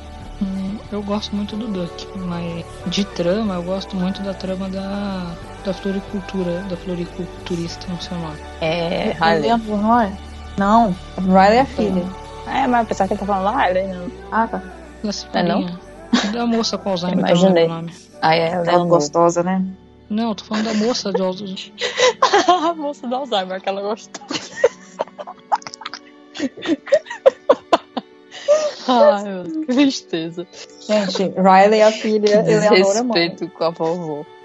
É Leonor, não é o nome dela? A Leonor. Eleanor, é o que eu estou falando Eleanor. há milênios, que Eleanor, ninguém fala. Eleanor, gente, Eleanor é o nome Eu dela, né? A moça da floricultura. Vamos chamar ela de Lili. Lili. A, a Leonor, ela fica pedindo bebida pra Alex numa festinha, né? Ela tem um espírito jovem. É, ela faz as piadinhas também. Toda pra frentex. Enfim. Mas a que eu mais curti de, de personagem secundário foi a Riley. Gostei muito dela. Sim, eu deveria ter. Ela ter- deveria ela ser uma opção romântica no lugar da Steph. Aliás, peraí, peraí, minto. minto. Bom homem, gente. Personagem favorito é o Jed. Sim, Olha. eu gosto muito do Jet também. É difícil você falar.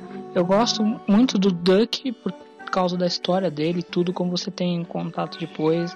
Eu gosto do da, do próprio Nathan genérico, que esqueci o nome agora.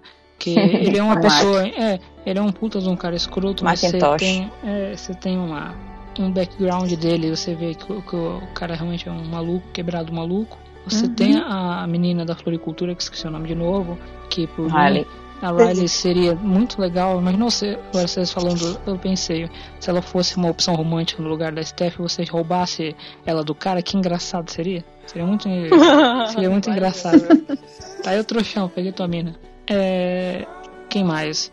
A, a moça que eu achei mais, mais, mais sem gracinha foi a, a moça da, da companhia lá, que você tem que Outra roubar o, gostosa. é, também a, a. Quem mais que era? O policial, ele é engraçado, ele é divertido. No geral, eu, ia, eu falei isso, mas eu volto a repetir. Eu, eu me simpatizo, eu gosto muito mais dos personagens é, do Raven Spring do que o pessoal de Arcade Bay, que é tudo escroto. O pessoal de Arcade Bay pode morrer tudo. Pode morrer tudo. E enquanto a gente tá problema falando aqui, eu tô lembrando, eu gosto da Eleanor, eu gosto da Riley, eu gosto da do Jed, eu gosto do Jed é Duck.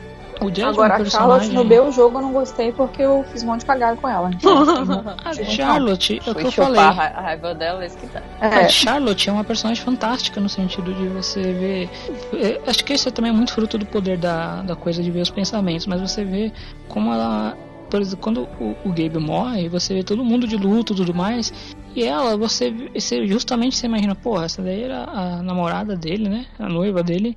E ela que menos parece estar sofrendo, mas depois que você vê ela, o surto de raiva dela, você entende dentro por dela que ela ela tá ainda remoendo muito, tem aqueles processos de luto tudo mais que a gente pode depois falar sobre isso, mas ela tá remoendo muito isso e tem uma coisa que dois paralelos nesse jogo que eu acho muito interessantes, que ela morre de ódio do filho dela, que ela fala que ela ama o filho, mas odeia ele, né? Ela tá com ele, mas odeia ele. eu achei isso super assim, Acho humano, super sabe? pesado, sim, é muito pesado você falar esse ter É. essa fala.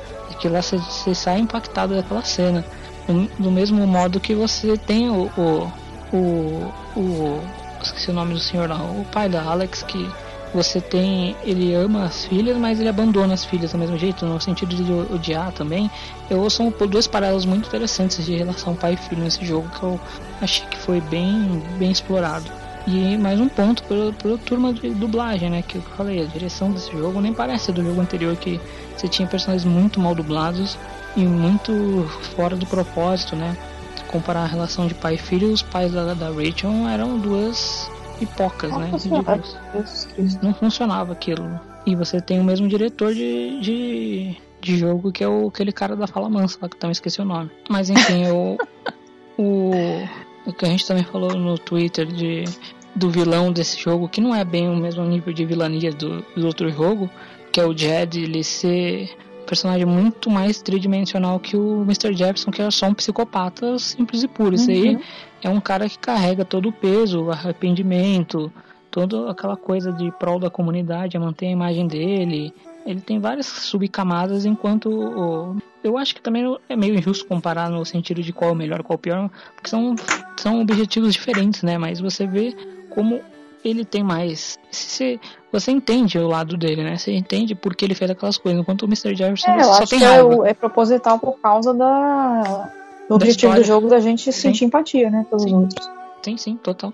É, porque até na- no contato inicial que a gente tem com o Mr. Jefferson, ele é tipo assim, um professor charmoso, inteligente, um pouco arrogante, mas ele é quase um figurante que tá ali para preencher espaço, entendeu? Só que a Uhum. gente, pelo menos na minha experiência, eu sempre joguei imaginando que o Nathan fosse o culpado e acabou. Não imaginava que teria um plot twist, entendeu? Então eu fiquei surpresa. Uhum. Mas o Jed, de primeira, a gente já gosta dele. Foi assim comigo. Na hora que ele apareceu, a primeira frase que ele falou, eu já falei, cara legal. Esse cara é legal. Ele foi feito pra gente se apegar a ele, pra depois a gente ver, por mais horrível que, que sejam as coisas que ele fez, pra gente poder fazer o máximo pra entender o lado dele. Uhum. Tanto é que, por isso também, que infelizmente eu já tava desconfiando dele no primeiro episódio. Quando a Alex vai conhecer o Lanterna Negra e tudo mais, aí falam que ele é um herói, não sei o que, ele salvou a vida de um monte de gente e ele não Fica tudo que as errado. pessoas falem sobre isso, entendeu? Pode ser interpretado como, ah, o cara é humilde, entendeu? Ele não quer se gabar por causa disso. Uhum. Mas eu já fiquei, hum, tem caroço no seu cu. Um outro personagem que dá pra. Outro personagem não, outra situação que dá pra você pensar assim, tipo, de vilão e que não encaixa na história é que você vê que, por exemplo, no Life Strange 2, que foi um, gran- um grande. Que o antecessor e foi uma grande quebra de expectativa que não funcionou, praticamente nada funcionou, é que você não tem um vilão fixo que você. tipo, um personagem X que se revela como vilão, né? E você tem esse é o problema, você tem episódios que eles não se conectam tão bem, né? Por isso que eu acho que voltar à fórmula do primeiro Life Strange, com isso de revelação de vilão, de tudo mais, funcionou tão bem. E outra também que você não sabe se o fato deles copiar tão bem a fórmula já fez com que todo mundo ficasse desconfiado do Jed, ou a própria é, Deck Nine que chegou no meio do caminho viu que era óbvio que as pessoas iam começar a suspeitar por causa desse passado do, do Mark Jefferson e já jogaram de cara isso. Tipo, sabe quando você coloca uma revelação óbvia na sua frente para esconder uma coisa lá atrás, que no caso era o fato Uhum. dos pais do, dos Chain ter trabalhado na firma, que acho que isso ninguém nunca não viu chegar. Acho É. que Ah, mas não viu chegar porque eles não construíram, né? É, gente, vai calma, amigo. Chegar. tá. A gente vai chegar. Nisso eu concordo com você. Você lembra? Não é que você tá sozinho. Mas eu acho que eles não planejaram deixar óbvio, não. Acho que eles simplesmente não conseguiram. Eu acho que quando você coloca ele como vilão do RPG, que a gente já vai falar disso também, eu acho que fica.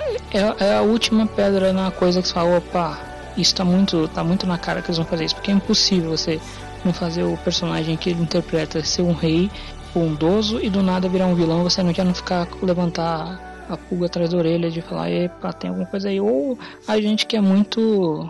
É muito cria de filme, série que faz isso e já ficou- Ah. deduziu. Mas eu acho que não, Porque porque isso faz parte gente de viu. roteiro. É o Sim. tal da pista recompensa que a gente Sim. tava falando esses Sim, dias. sim. A gente Eu tá não ia pegar, disso. juro por Deus. Por mais que eu seja, tipo, rata de filme de mistério, de série de mistério, de crime, de etc., eu acho que eu não ia pegar esse lance de ele ter sido vilão na RPG, não. E outra coisa também, quando a gente E começa a jogar podia ser- esse Life is Strange, a gente não pensa que ele tá meio que pegando a fórmula do primeiro jogo e jogando nessa aqui com outra história. Não, não, Então, assim, jogo pra eu gente, peguei. porque a galera fica meio esperta, assim, é, hum, quem que vai ser o vilão? Uhum. Não necessariamente as pessoas tenham ficado alerta nesse ponto, entendeu? Mas eu acho que eles têm que considerar que é, o vilão de uma história, se você quer fazer uma, uma puta de uma surpresa, precisa ser a pessoa que você menos espera, entendeu? É. E justamente pelo Jed ser muito legal quando você olha pra ele, nossa, que cara legal, não sei o que, ah, ele salvou um monte de gente, mas não gosta que fale sobre isso, hum, estranho. Eu mas isso que pra todo mundo também. É, eu acho que o problema então é a gente que fica sempre nessa expectativa, né? quer ficar esperando o negócio aí já acaba É. criando essa, essa- esse, vamos dizer, a gente subverte a fórmula e passa na frente do que deveria ser a grande revelação. né? Isso é, É, é assim. uma, esse é um problema já não dessa obra, né? de- Mas de várias coisas no, no, no geral, em filmes, que você tá sempre essa de querer antever o final. Não sei Mas por isso que é estão saindo uns roteiros cada vez mais complexos, justamente para poder Uhum. você não é, não deixar a pessoa mais alerta de todas adivinhar o que vai acontecer. Uhum, Eu tenho um amigo, acho que eu já comentei com vocês, quando ele jogou Life is Strange, ele sacou toda a história no primeiro episódio. É Uhum. ele é muito foda de roteiro, entendeu? Ele consegue entender. Ele consegue pegar os detalhes do que estão acontecendo e falar, hum, isso aqui não tá sendo à toa, isso aqui vai ser usado lá na frente. Por isso, isso, isso. Então ele já sabia. Ó, o Mark Jefferson vai ser o vilão, vai acontecer isso, papapá, papapá. Mas enfim, é, eu acho que esses roteiristas estão cada vez mais atentos para pegar todo mundo desprevenido, mesmo a galera que está acostumada com filmes, séries e jogos do gênero, sabe? E outra coisa acrescentando, eu acho que se eles não quisessem fazer o suspense, eles não teriam feito a cena da- do quarto episódio como fizeram, que eles praticamente reproduziram a mesma coisa do Mark Jefferson. Um revólver lá apontado, a menina se vira e atira nela. Mesma E coisa. você esqueceu do detalhe principal que, que dessa cena. Que você tem a protagonista com a óbvia opção errada e você não conseguir colocar que não é pra ela fazer aquela opção. Dos... Nossa, a maior burrice É. da, da- toda a franquia. Sim. Ela conseguiu superar todas as burrices de todos os episódios, de todos os capítulos, Você de todos tem, os jogos. Você tem o personagem falando, é, eu sei do mistério. O- a Você coisa sabe? óbvia que é, você falar, você sabe, me fala. Aí o cara Pois fala. me mostra. É, não, não, não fala me mostra. Ele fala, vou te mostrar que é melhor. Você fala, não, não, Vamos não, ver. não, não, não, não, não. Me fala agora nesse. Eu não saio daqui enquanto você me falar. Não, você vai junto com o fulano lá. Por mais que ela. Eu, eu acho, nesse caso, vou fazer o advogado diabo igual eu fiz com a Max. A Max, ela estava tomada pela emoção da Chloe, que por mais que a Chloe. Qualquer coisa que a Chloe fizesse, a Max ia, ia concordar. Então vamos dizer que ela foi burra por causa disso. E ela apostou naquele momento que com os poderes dela ela ia conseguir tipo se der algo errado eu volto no tempo e re- resolvo a, a- a- toda a treta. Esse é meu eu tentando resolver a Max. Continua achando ruim. Nesse caso eu acho que a personagem ela também apostou nos poderes dela do tipo se der alguma coisa eu vou sentir eh, a sensação e vou conseguir resolver sendo que não deu certo né quando ela sentiu o cara que tava triste ali ela já tava na beira do buraco na mira do revólver do cara, ou seja, as duas foram burras. É, em tempo, bastante. em tempo, a Max tinha 18 anos, é uma garota totalmente inocente do mundo, enquanto a Alex era uma cria de, de reformatórios de anos e anos, né? Foi, E ah, o, foi 10 o vezes poder mais da. Max é mais, ah, é mais forte, vamos dizer assim, né? Sim, é mais resol- voltar no tempo. Dá pra resolver mais fácil. É, a da, a da Alex nem tanto, ela vai sentir o coisa, mas vai sentir o. A emoção do cara, mas vai estar lá na hora, vamos dizer assim, já tá lá na, na mina, na ponta Uhum. do precipício, ela vai fazer o quê? Nada. Não tem o que eu fazer. Eu acho que ela ia Cara, eu tentar sei o que fazer. você está pensando. Não, eu acho que ela ia tentar fazer igual ela fez com o, o Pike e a menina que eu não lembro o nome nunca. Que é Chupar tentar o- é, chupar as emoções e deixar a pessoa igual um espantalho. Mas. E outra coisa que eu acho da hora também é, é que, tal qual a Max, ela, ela só consegue usar o, o seu poder né, do nível máximo no, no último ato do, do jogo, né? Que é quando ela destrói o cara e faz o cara confessar os crimes dele. É meio que um, isso pra mim é um controle mental. Não sei se vocês concordam com isso, que tipo, ela começa a jogar as coisas na cara dele e vai destruindo as emoções dele por dentro. E isso é meio- é mais simbólico, né? Não é tanto. Tipo, a gente não vai imaginar que ela parou com o Rilo todo Não, ao sim, redor, sim. assim, é mais, tipo, entrando na cabeça dele. Mas de qualquer Uhum. forma, eu acho que esse é o auge do, da utilização do poder dela. Eu acho que o texto desse jogo, por mais que tenha essas coisas que a gente tá reclamando, aqui ele é muito bem resolvido e construído nesse sentido, especialmente quando tem que é, criar catarse em sentimento e emoção, ele, é ele faz muito, muito bem isso. E eu nem tô falando tanto do- das cenas de tipo que você interage como quando ela tá no pesadelo, eu tô eu tô falando espe- especialmente dos diálogos dentro é, dela ou até do irmão, que é outro personagem muito bom. Não, só que é muito. Foi, conseguiu ser a- conseguiu superar esse momento da Max, né? Que foi burro, mas foi um burro assim, em menor escala que o da Alex, que ela simplesmente estava com o cara, ele diz, ah, eu sei. E ela não desconfiar que ele nunca falou pra ela que sabia e agora quer mostrar ela lá no, no terreno baldio, que só vai ter os dois. Ela tinha que ter no mínimo desconfiado, né? E, e não, não dá nem pra dizer que ela tá é, numa situação de, de como é que eu posso dizer, de pressão, que a Max estava lá preocupada com a Chloe, não sei o que, e já tinha visto o cadáver da Rachel, toda aquela coisa, né? Tudo no Uhum. mesmo dia. Aí tem, até- tem esse impacto, mas na Alex nem isso, foi só plena burrice mesmo. É aquela coisa, as duas, as- os dois momentos é porque o roteiro precisava que elas estivessem ali, então a gente tem que aceitar. A gente pode pensar também que nós, tamo, nós estamos já escalados nessa coisa de esperar sempre o pior, enquanto a, a Alex ela estava desarmada, porque provavelmente era a primeira vez que alguém tinha sido tão bondoso com ela, né? Então, ela, não, esse cara não vai me, me sacanear. A gente pensa esses dois lados, ou ela tá sempre esperando que alguém vai sacanear, ou pela primeira vez como alguém foi bondoso com ela, ela meio que se desarmou e deixou. É tipo aquela velha discussão que as pessoas também têm do The Last of Us, né? Do tipo, o Joe, por que, que o Joe foi simplesmente aceitar falar o nome dele no meio de uma galera que ele não conhecia? Ah, porque ele era o Joe mais antigo, que aceitava essas coisas. Ou porque o Joe não faria esse tipo de coisa, porque ele sempre foi desconfiado a vida inteira. É, é, é com você aceitar ou não o que aconteceu, né? Não tem muito o que fugir. Até porque, na verdade, não é o Joe que fala, é o irmão dele. Ha! Também bom. Tum, tum, tum, É o irmão dele que fala, esse eu, eu sou o. o- Qual o nome dele mesmo? eu sou o Tommy e esse aqui é o Joe. O Joe nem se apresenta. é O Tommy já faz o favor. Mas em relação a isso que você falou, concordo, porque ela tá no. O Jed sempre foi muito legal com ela. Então, assim, o cara não deixou ela pagar aluguel, o cara super gentil, deu emprego pra ela. Não tem por que ela desconfiar dele, sabe? Eu acho que esse lance, a gente, dá pra gente engolir isso, até porque muita gente esconde coisas da, da empresa porque pode ser prejudicado por ela. Então talvez ela tenha pensado, ah, foi o caso dele também. Ele tá me contando agora porque aconteceu uma situação. Mas aí assim, levar ela pro, pro terreno baldio é demais, né? Ah, não, eu, não, eu entendo, gente, eu não ia desconfiar. Tipo, o cara é super legal, né? Enfim, por isso tudo, né? Pois cuidado Tô com suas vivendo lá em cima do, do bar dele, sabe? Cuidado com suas amizades. Você Ai, falou uma Deus. coisa que agora me deixou também uma discussão importante. O, a pessoa mora em cima do bar. Ou seja, para toda vez que ela tem que entrar na casa dela, ela tem que entrar pelo bar. E todo mundo pode meio que ter acesso à casa dela também, porque ela é caminho pro terraço. E tudo ali é um espaço muito grande para simplesmente chegar e deixar alugar. É muito estranho essa, essa relação desse, aluguel aí, esse condomínio, é muito bizarro. Mas acho assim, é uma cidade me- mega pequena. Não tem criminalidade ali, entendeu? É claro que aconteceu, tipo assim, um acidente que na verdade foi um assassinato. Tudo Um bem. acidente que na verdade foi um assassinato. Um assassinato e anos atrás uma chacina, né? De, de gente que foi morta na, na, na mina. É, mas aí elas não sabiam, né? Enfim. É, Ela, até na então, verdade, não sabia. não Ninguém sabia. falar- Ninguém sabia, só o, o Jed. Não pode falar nada porque. E a empresa. Um jogo anterior teve uma, uma chacina numa cidade inteira e também é meio que padrão da, cidade, da, da franquia fazer isso. E ter uma empresa sugando a cidade. Também É. outro, outro fator que liga os dois jogos. Aquilo que eu falei, né, de ser tão parecido ao mesmo tempo tão diferente. É. O que mais vocês querem falar do jogo? Vocês acham que a Deckman foi covarde por fazer isso ou foi esperto? Nenhum nem outro. O quê? Qual parte? De, tipo, pegar a fórmula de Life is Strange 1 e replicar aqui. Não acho Eu acho que uma ela história completamente nova. fácil. Ah, então, acho que ela fez o que era fazer certo.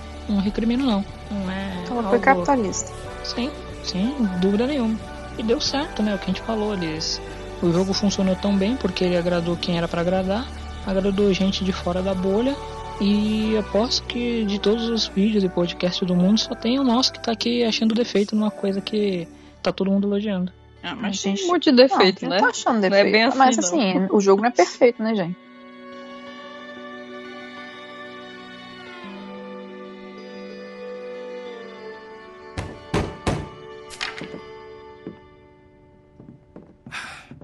Give me a sec. Yeah. Hey, Mac. Can I help you?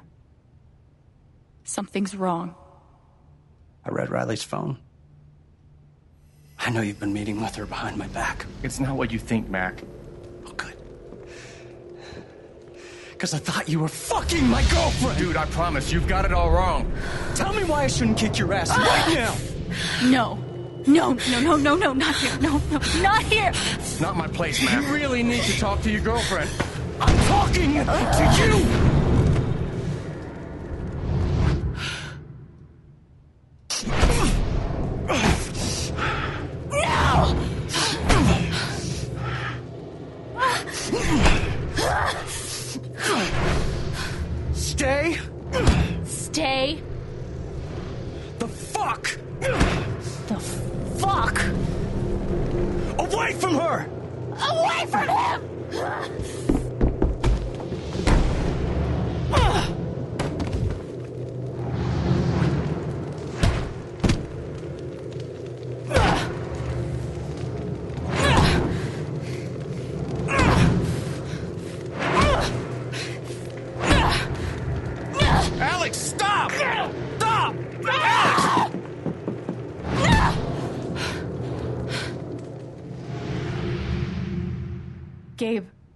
I didn't. It's okay.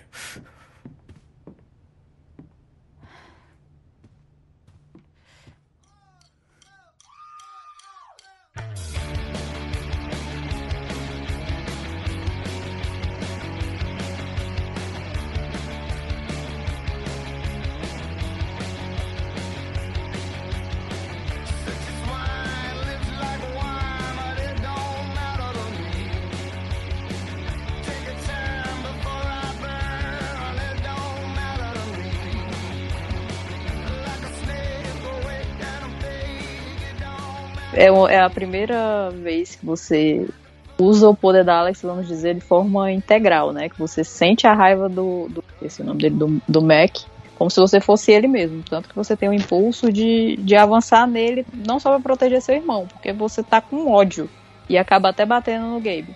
E isso é uma coisa muito importante. E eles pegam esse relacionamento que a gente vê que não é um bom relacionamento, pelas coisas que a gente acaba investigando, e tem a opção de decidir se você vai acabar contando pra Riley do, do acontecido como foi ou não. Eu, independente do que ele me falasse pra eu, eu mentir pra ela, eu não iria mentir porque eu acho que ele é, tipo, abusivo e se aquele relacionamento continuasse, ele ia acabar fudendo com a vida dela. Não, não é, por mais que ele não seja uma pessoa, vamos dizer, como a gente tá comentando, né? Nenhum personagem lá é totalmente ruim, nem totalmente bom. Todo mundo tem seu sua parcela de maldade e bondade. Mas ele é uma pessoa que precisa de tratamento, assim, ele não pode estar com um relacionamento com outra pessoa porque ele é totalmente é, possessivo e ciumento. Ah, o cara não pode nem ajudar a namorada dele a conseguir entrar na faculdade porque ele fica com ódio. Aquilo não é saudável. E enfim, é isso. Não, é foda, assim, você ter que. Você. Eu, no caso, falar que eu meio que defendi um filho da puta abusivo, entendeu? Pois é. O negócio falou, dá pra ver claramente que ele não é um personagem unidimensional. Ele é Uhum. assim porque ele é inseguro por causa disso e aquilo. Mas também não dá pra ficar defendendo o que, que ele faz. É, não dá pra mulher É. aguentar porque ele tem que se tratar e, e é, tem que segurar a bronca, né? Não tem como. É. Fora que ele ainda pede pra você mentir, tipo, dizendo que seu irmão avançou Pois é. nele. Ah, ele não sei o que, aí dentro.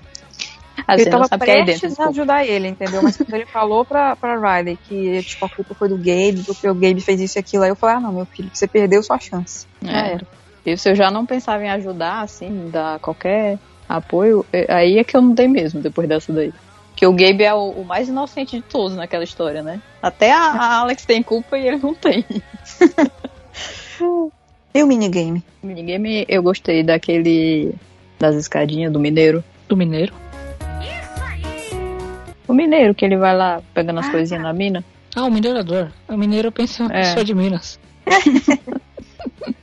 o, o do minerador, ele é meio que o Pac-Man misturado com o Donkey Kong, né? É mesmo. Eu gostei muito do jogo, mas eu perdi, eu fiquei puta. Eu não joguei mais. Só não vou passar nervoso aqui, não. O outro joguinho que era igual que eu tinha no meu. Um, um videogame que eu tinha, que era Tetris e 99 jogos. Que era um desses que você tinha uma plataforminha embaixo e tinha que rebater a bolinha em cima, destruindo as coisas. Era mó legal. Esse eu não conheço, não. Esse é bem antigo, é mais, é, mais legal que ele meio que. São jogos simples, né? Que você pode achar em vários lugares. Há um easter egg que eu descobri. O jogo ele tem um. Esses joguinhos ele tem uma desenvolvedora fake dentro do, do negócio, né? Como se fosse uma empresa que tivesse desenvolvido esses jogos. A Idon. Idon. sei lá, alguma coisa assim. Idon Minds. Que na realidade é o nome do primeiro jogo que a Tech Nine fez. Olha, Easter egg. nossa, não quer saber. Eu soube porque a, a Kate Bentz, que é a dubladora da, da Steph, falou isso no, no gameplay dela. Uma querida essa menina, né, gente? Eu queria aproveitar o espaço também, porque já que ela entende português o suficiente, para agradecer pelo, pelos serviços prestados pela comunidade durante todos esses tempos e basicamente a gente pode hoje afirmar que ela é a maior representante da franquia, né? Que mais leva palavras da franquia para diversos cantos. que é. Ah, A gente ficava tipo assim, nossa, ela realmente gostou muito, né, de trabalhar ali fora da história. Puxa vida, pipipi, popopô, não, porque ela já estava envolvida nesse projeto. E ela sabia que esse Steph ia voltar. o- Mas é uma fofa. o- eu acho que diferente de outras pessoas, por exemplo, a, a menina lá que faz a Kate, ela, ela também é bem, bem Ela tá quase atrás, assim. Mas é, Aliás, tá bem atrás, assim. sim, mas ela meio que ela trata bem o nome da franquia, mas ela é mais pra Kate, né? Ela falava muito mais da personagem do que da franquia em si só. Enquanto essa daí ela meio que falava de tudo da franquia, de jogos que ela não fez parte, tava sempre levantando a bandeira e trazendo gente, agregando gente, né? E É. eu acho que de fato é hoje em dia quem mais mais benquista, diferente de outros também que criaram treta, né? Que tomaram partido em brigas que não deviam tomar. Ela conseguiu fazer. arroba, né? Ela conseguiu fazer uma. Como que chama? Uma política da boa vizinhança, sabe? Do tipo, ah, você gosta de Prestige? Claro, claro que eu gosto. Mas e a Ela não Rachel? quis ficar do lado da melhor amiga dela. É, não ficou. Da outra melhor amiga, da morte. É. Mas é. Que nem o pessoal. Pra mim o que me ganhou foi essa daí, que ela perguntaram do, do Price Field, ela falando do. Da- perguntaram da Rachel e ela falando que. isso- Ah não, então quem tinha que ficar com a Rachel era a Steph, né? Porque a Steph é é a melhor personagem, que é a personagem dela no caso. Ou seja, ela conseguiu agradar os fãs da Rachel falando isso e conseguiu agradar os fãs de Price Field também falando isso. Ou seja, ela é muito boa diplomata. Ela consegue contornar todo mundo nessa situação. É, gente, nesses casos de triângulo amoroso tem que ser mesmo assim. É, especialmente se você estiver dentro do projeto, né? Não É. pode ficar fazendo briguinha com o fandom, porque o Exatamente. fandom passa e o jogo fica. A mesma coisa foi a coisa da, da Rihanna, né? Que ela voltou pra esse jogo, pro DLC, e ela continua sendo bem quista lá dentro da indústria, dentro da empresa, dentro da Deck Nine, porque ela conseguiu equilibrar os dois lados da moeda, então acho que funcionou bem. Essa coisa eles viram que não funciona, essa coisa de ficar criando treta, então. Para aquelas pessoas que são fominhas, né, em platinar jogos e tal, Jote, se você estiver ouvindo esse, esse programa, isso é pra você. É, os colecionáveis do, do Colors são lembranças que a, a Alex pode acessar, né, através de objetos, de é, interferências no ambiente, né, que ela vai, é, ela vai acessar a memória de alguém através disso, né. Então é bem, bem assim, importante que a pessoa esteja atenta. Quem já jogou os outros Life Strange, já, já é macaco velho, já sabe que tem que fazer isso. Você tem que explorar tudo onde você tá. Falar com as pessoas, futucar os cantos e tal. E nessa futucada, nessa exploração, você vai acabar encontrando, o menino maldoso, você vai acabar encontrando coisas que ela pode colecionar como memórias, e isso vai parar lá no diário dela, inclusive. Nesse episódio tem lembrança, acho que no apartamento do Gabe, e tem lembranças do Jed que corroboram com a desconfiança de- que a gente tem, que eu tive, que outras pessoas também tiveram sobre o caráter dele e tal. Naquela cena, naquele trecho inteiro onde ela, o Ryan e o Gabe estão procurando o Ethan lá na mina abandonada, né? Que ela acha uma lembrança do Jed quando a esposa dele tá grávida. E também tem uma lembrança, se eu não me engano, acho que é no capacete de um mineiro. Uhum. É, É no capacete ou na jaqueta? é no capacete. que eu, não vou lembrar o que é, mas tem a ver com o É, é, na hora também. que, é na hora que ele tá lá resgatando o pessoal do, do lance lá da mina. É, pois é, essa lembrança eu não, eu não, eu não consegui captar. Gente, eu não, eu não platinei nenhum no primeiro Life is Strange, vocês me perdoem. eu não tenho coragem de catar garrafa de novo naquele pesadelo da meta. Mas esse aí a platina é mais, bem mais fácil. Aí tá coisa. Que é, só, é porque é só você interagir com o objeto, pronto, já contou. É, o foda é que eu voltei pra essa cena depois de poder achar essa lembrança. Eu não achei, eu fiquei puta, falei, foda-se. A do capacete? É. Do capacete já do lado de fora. Ah, tá. Aquela bosta. Eu fui lá, achei duas vezes o, o telefone e não achei esse aí. Mas esse trecho fora. todo, inclusive, achei muito legal. Que ela ficou comparando a história em quadrinhos do Ethan, né? Com, com os lugares. Eu acho que podia ser um pouco mais desafiador, né? Sim. Porque Ah, na hora que. E quando você erra, ele já diz, ah, não é aqui, vai pro outro É, lugar, não é aqui, exatamente. Se não falasse que errou, pelo menos, já, já dificultava um, um pouco Uhum. a coisa. Mas assim, eu acho que mantém o nível assim, de dificuldade dos puzzles da, da franquia. Vai falar uma coisa nada a ver, né? Um comentário aleatório. Todos os personagens do jogo Life is Strange sabem desenhar, né? É incrível. Nossa, Seja gente. criança, seja adulto, seja adolescente, todo mundo é pró em desenho. É incrível. não tem Começando um, não tem primeiro. um. É a Steph, até a Steph sabe desenhar, né? Que a gente viu no DLC. Sabe o que, que Ah, é é. foda? A única pessoa que desenha mais ou menos é o. É o. Ai. é o Captain Spirit. Captain Spirit, é esqueci até o nome do né? menino. É Chris, né? É o Chris. Mas ele é uma criança também. Mas Uai, aí mas a criança, isso- essa criança da mesma idade dele tá aí desenhando um negócio com sabendo as coisas de proporção, de. de é, esqueci o nome, meu Deus do céu. Quando você faz as coisas, os prédios pra eles terem perspectiva. Sabe tudo aquele pivete. Devia estar na Marvel já, se desse Pivete. algum prazo. Ah, mas ele. Ele tem, ele tem a mesma idade, parece que ele é mais velho. Eu acho que ele tem uns 8 anos. É, uns 8 anos, não faz tanta diferença assim, né? Pra dizer que ele sabe desenhar muito mais. É, porque realmente ele é pró. Falando nesse moleque imbecil, vamos então pra cena em que a Ah, gente tem que resgatar ele. Hum. Não acho ele tão Que é imbecil. do A Memória do Pai. Que é basicamente a única vez que a gente tem contato com a Memória do Pai. Quem o pai? O pai da Alex? Pai da Alex e do, do Gabe, que é aquele negócio na parede.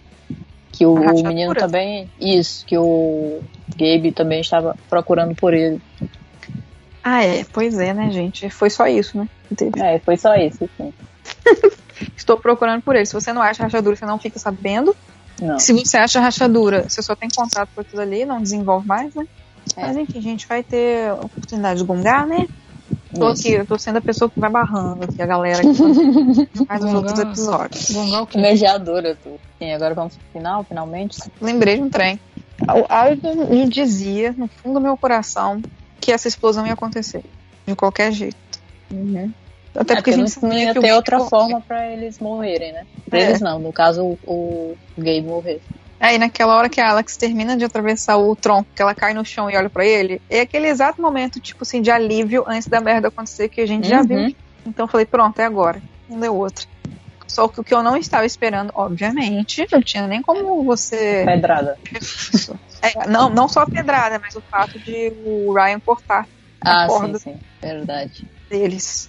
E tipo, pra mim foi super sensato. Eu sei que assim, na hora pode parecer egoísmo. Mas não tem Ia morrer todo mundo, né? Se ele É. não cortasse. Ele pelo menos salvou duas pessoas. Tudo culpa E poupou o moleque de se sentir mais deprimido ainda depois. Ele tem que se sentir deprimido, que a culpa é dele. Eu confesso que assim, eu fiquei com um pouco de ranço do menino. Pois é. Todas as crianças do Life is Strange. Menos o Chris. É verdade, eu queria um anjinho. É que essa é a prova. É meio que o destino, né? De todo pai, seja adotivo ou não. Se você é uma- um bom pai, eventualmente você vai morrer. É mesmo. Que merda, bicho. O cara começou a noção disso? o cara começou a entrar na categoria de pai, o destino foi lá e falou: Não, não, não, você vai morrer. É. Em contrapartida, o pai bêbado do, do, do Capitão Spirit tá lá firme e forte. É, mas ele era um desgraçado também. Então, por isso que eu tô falando. Um pai bêbado, que é um pai todo filho da puta, continua bem. E os pais bons do jogo morreram tudo. Ah, é verdade, agora eu entendi se fosse mais bom, né? Porque na minha cabeça, coitado, não é que ele é ruim, né?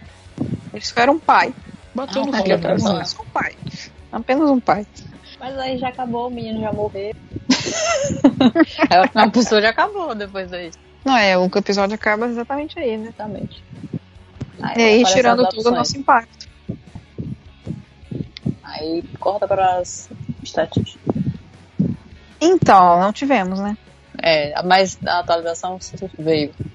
Por isso que É, só que no, no caso eu não tive a oportunidade de jogar de novo, né? Pra ver as estatísticas. Não, não, eu só entrei mesmo pra ver, porque tem, fica lá nos extras. E você lembra? Não, é muita coisa. Eles botam é, coisinhas bobas de, de estatísticas, tipo, sei lá. Você abraçou o Ryan no. Ryan não. O- Gabe no início. Você, sei lá, botou o óculos no gnomo. Coisas assim, entendeu? Que não influencia em nada também, né? Isso, é. Bem, bem. Várias coisas. Aí não tem Mas eu acho legal que tem algumas escolhas do jogo lá das estatísticas que tem três situações, né? Geralmente são duas. Uhum. Aí isso aí eu voltava pra ver qual era a situação que eu perdi ou que eu Uhum. não sei. Tal. Aí só abrindo o jogo mesmo pra ver, porque pra minha memória não vale pra tanto. não. Considerações finais, senhores? É um bom episódio. Quantas estrelas? Não sei. Quatro estrelas. Olha. Há uma coisa que eu esqueci de comentar, que eu já falo se alguém deu uma choradinha nesse episódio. Não. Mas quando começou o episódio, né? Que entram os créditos iniciais começa a tocar música, ai, gente. Dá um negocinho no coração, não dá? Pode falar. Yes! Me deu um negocinho bom. Na parte que eu mais achei emocionante. Não, é a parte mais. que é a parte que eu achei mais emocionante, emocionante não, emocional. O episódio foi justamente o diálogo deles na varanda, que tem todo esse negócio aí do fósforo e tal, a- do passar deles no reformatório, e todas essas coisas. Achei muito bonitinho. Eu curti bem esse diálogo também, apesar de eu ter escolhido é, o diálogo direcionado pro poder dela, né, e não pro passado. Eu acho que, sei lá, eu quis ser honesto com isso, sabe? Contar tipo, o segredo mais profundo dela pra pra pessoa que ela mais confiava, sei lá. Foi isso. E qual, e qual é o cenário de que vocês mais gostaram? Então, eu amei o bar do Jed. Tipo assim, amei. Eu acho que eu queria que esse bar fosse real e eu pudesse entrar lá dentro. Gente, ele tem um tiro na parede, sério. Além do tiro na parede, decoração super legal. Tem uma jukebox que eu nunca vi na minha vida. Tem um drink verde neon, que é Kiwi. super radioativo. É. Tem Césio 137 lá dentro. Tem um urso de madeira gigante. Tem sinuca, ou seja, adoraria. Eu adoraria estar lá. Ah, eu achei muito legal. tem também. Ah, é verdade. Tem as maquininhas. Ah, achei muito legal. É, é um cenário que toda vez que eu entro, eu curto de ficar olhando, olho tudo de novo, pra ver se tem alguma coisa diferente pra olhar. Tem muita E- coisa, né? É, tem muita coisa. Gosto da loja de CD, mas não tanto quanto o bar. Eu gosto bastante da rua. Acho que a rua é muito, ela é muito bonita. Ela tem sempre, tem sempre alguma coisa mudando porque você passa por ela diferentes di- horários do, dos dias, né? E sempre tem alguma coisa que é bem legal de se observar por lá. Especialmente o beco. Eu acho que eu gostei mais da rua quando a gente explora ela no, no episódio 3. Mas eu acho que essa, esse ar de cidadezinha minúscula que, que Raven Springs tem é muito marcante. Eu acho que eu, eu cheguei a pensar assim, se, se a cidade seria tão simbólica, tão é, épica, digamos assim, quanto Arcadia Bay. Mas acho que envolve muito mais coisa do que simplesmente um cenário. Aí eu ainda não tenho resposta para essa pergunta. Mas eu curti muito a, a- o design de produção assim, da, da, da cidade e tudo mais. Eu acho que a gente vai ter mais material para falar no episódio 3 sobre jogo de RPG. Ah, curti muito. Curti muito também. Eu acho que, que a diferença é que a Arcadia Bay você não, você não tá livre para andar por ela, né? Você não tem essa, esse apego pra ver a cidade. Então você não. É diferente. Mas eu acho que é porque envolve também apego emocional ao jogo em geral. Então, assim, Sim, mas tem, você não tem um sentimento mais. Você não tem forte. uma rua de Arcadia Bay que você vai falar, você tem locais, né? Que você vai ver, tipo, o farol e a escola, que são os principais locais. De resto, você não tem ah, o- a rua Por principal isso que eu tô falando que vai muito além do design de produção, sabe? O design de produção da- de Raven eu achei o máximo. Sim, sim. Só que eu acho que Arcade Bay envolve inclusive o final. O final do É. próprio Life is Strange, né? Que você salva a cidade ou não salva. A única coisa que eu penso dessa é, da loja de CDs é como uma cidade daquele tamanho, uma loja de vinil se sustenta. Se nem numa cidade gigante, numa cidade gigante é, é fácil se sustentar com uma loja de vinil. Imagina uma cidade daquele tamanho, que deve ter três pessoas que compram. A- a- O comércio dessa cidade ele é bem peculiar, né? Porque tem nitidamente lojas ali que estão funcionando apenas para lavagem de dinheiro, né? Tipo, O bar a gente sabe por que que funciona, né? Porque o pessoal bebe todo dia. Isso. O, a loja da maconha também a gente sabe por que funciona. A floricultura até vai, porque às vezes tem que fazer algum evento usa flores. Mas o, a, loja de CDs é, é um mistério. Ali sim, deve ser lavagem de dinheiro porque não. Era pra ter deixado só a rádio mesmo. Aí o É, CD você vê que a mulher nunca aparece, né? A dona É. da loja. É, deixa lá pra Steph e tome, tomar de conta e pronto. Mas acho que a única explicação é essa. Muito velho, tem muito vitrola em casa, mas porque fora isso, não tem, não tem. numa era de streaming que você vê todo mundo usando é, plataformas digitais, você ter um, uma loja física de CD realmente numa cidadela daquele tamanho é bem, digamos, peculiar. Mas eu gosto do cenário também, porque ele é cheio de pequenas coisinhas divertidas. E nem tô falando tanto dos easter eggs da, da Steph, né? Tipo as roupas da Chloe ou a, a- as action figures. É, Eu acho que é é um cenário muito bem construído e aconchegante, sabe? Tipo, um É. lugar que você falaria, eu gostaria de estar aí dentro. Deve ser gostoso, deve ter um cheiro gostoso, tipo de livraria. E de gato. E de mofo. Ah, de novo, com certeza. Especialmente naquele quarto secreto, né, do, da DLC. É, nossa senhora. Vontade de espirrar só de lembrar. O... E a Valkyria, gente? Você tá falando do depósito ou da cabine de rádio? Não, do depósito. Que ela abre depois. Ah, uma experiência de quem já gravou muita coisa em, em nessas cabines de rádio que tem essa estufa, essa, esse- essa espuma anti-ruído, né?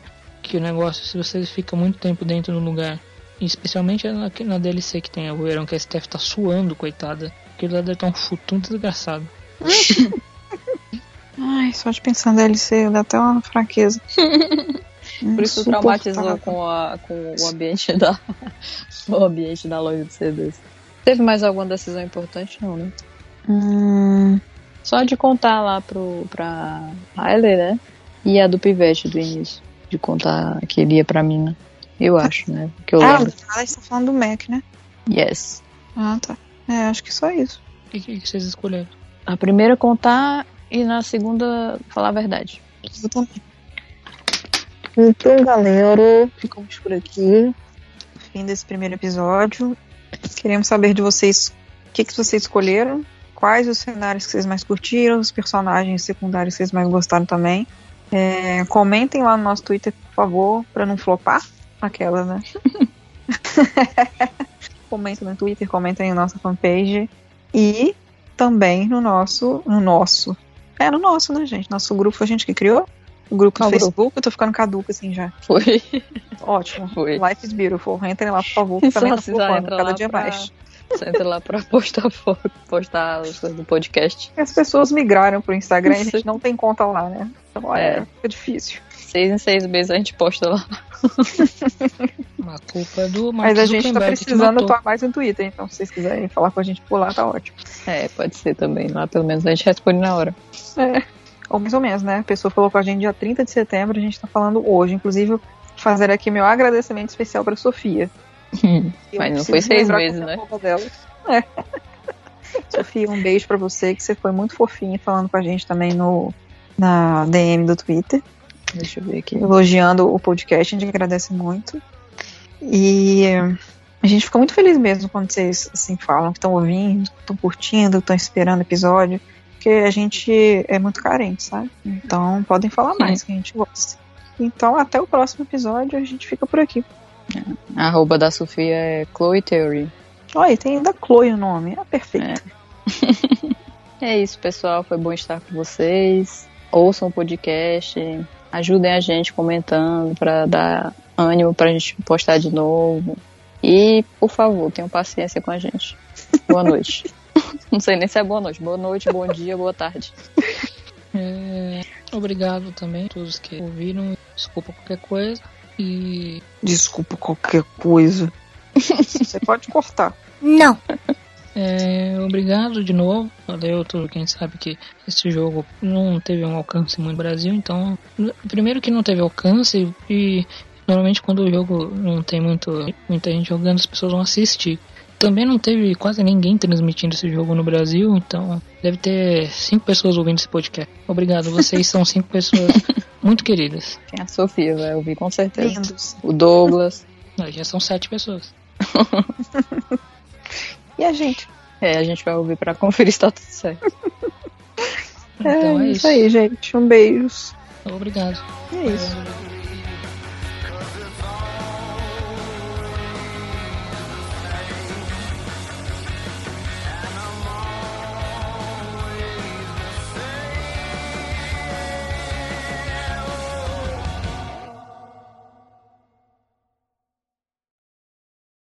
Esse podcast foi uma produção Rádio Chacabra. Ok. Eu gosto, assim. Só, isso aqui não é pra. Peraí, isso aqui é bastidor, tá? Peraí. Engasguei com amendoim. Do flerte no, no pinball. É. Ah, acho que era isso, peraí. O que eu falo sobre isso? Ah, era sobre isso mesmo. Deixa eu ver o que, eu ia falar, que eu já esqueci. Ah, o editor que se vire depois pra juntar esses temas. Are you serial? Quem manda vocês irem emendando assunto? Vendi chicote, algema, corda de alpinista. Aí que eu percebi que o cara é sadomaso. Do nada. Do nada.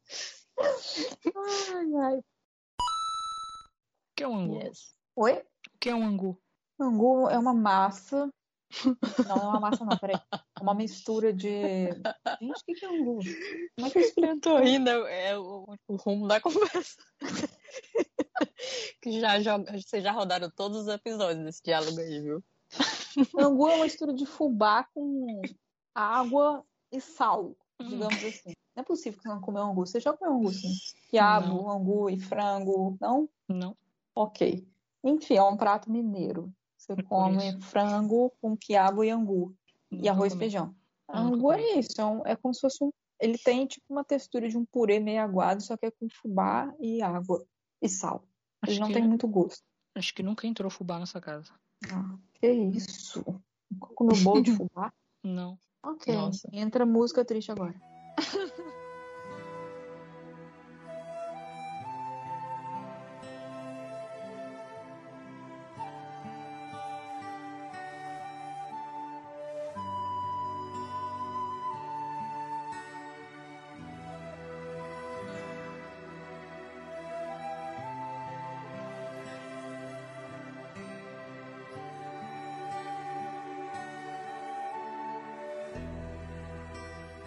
Esse podcast foi uma produção Rádio Chacabra.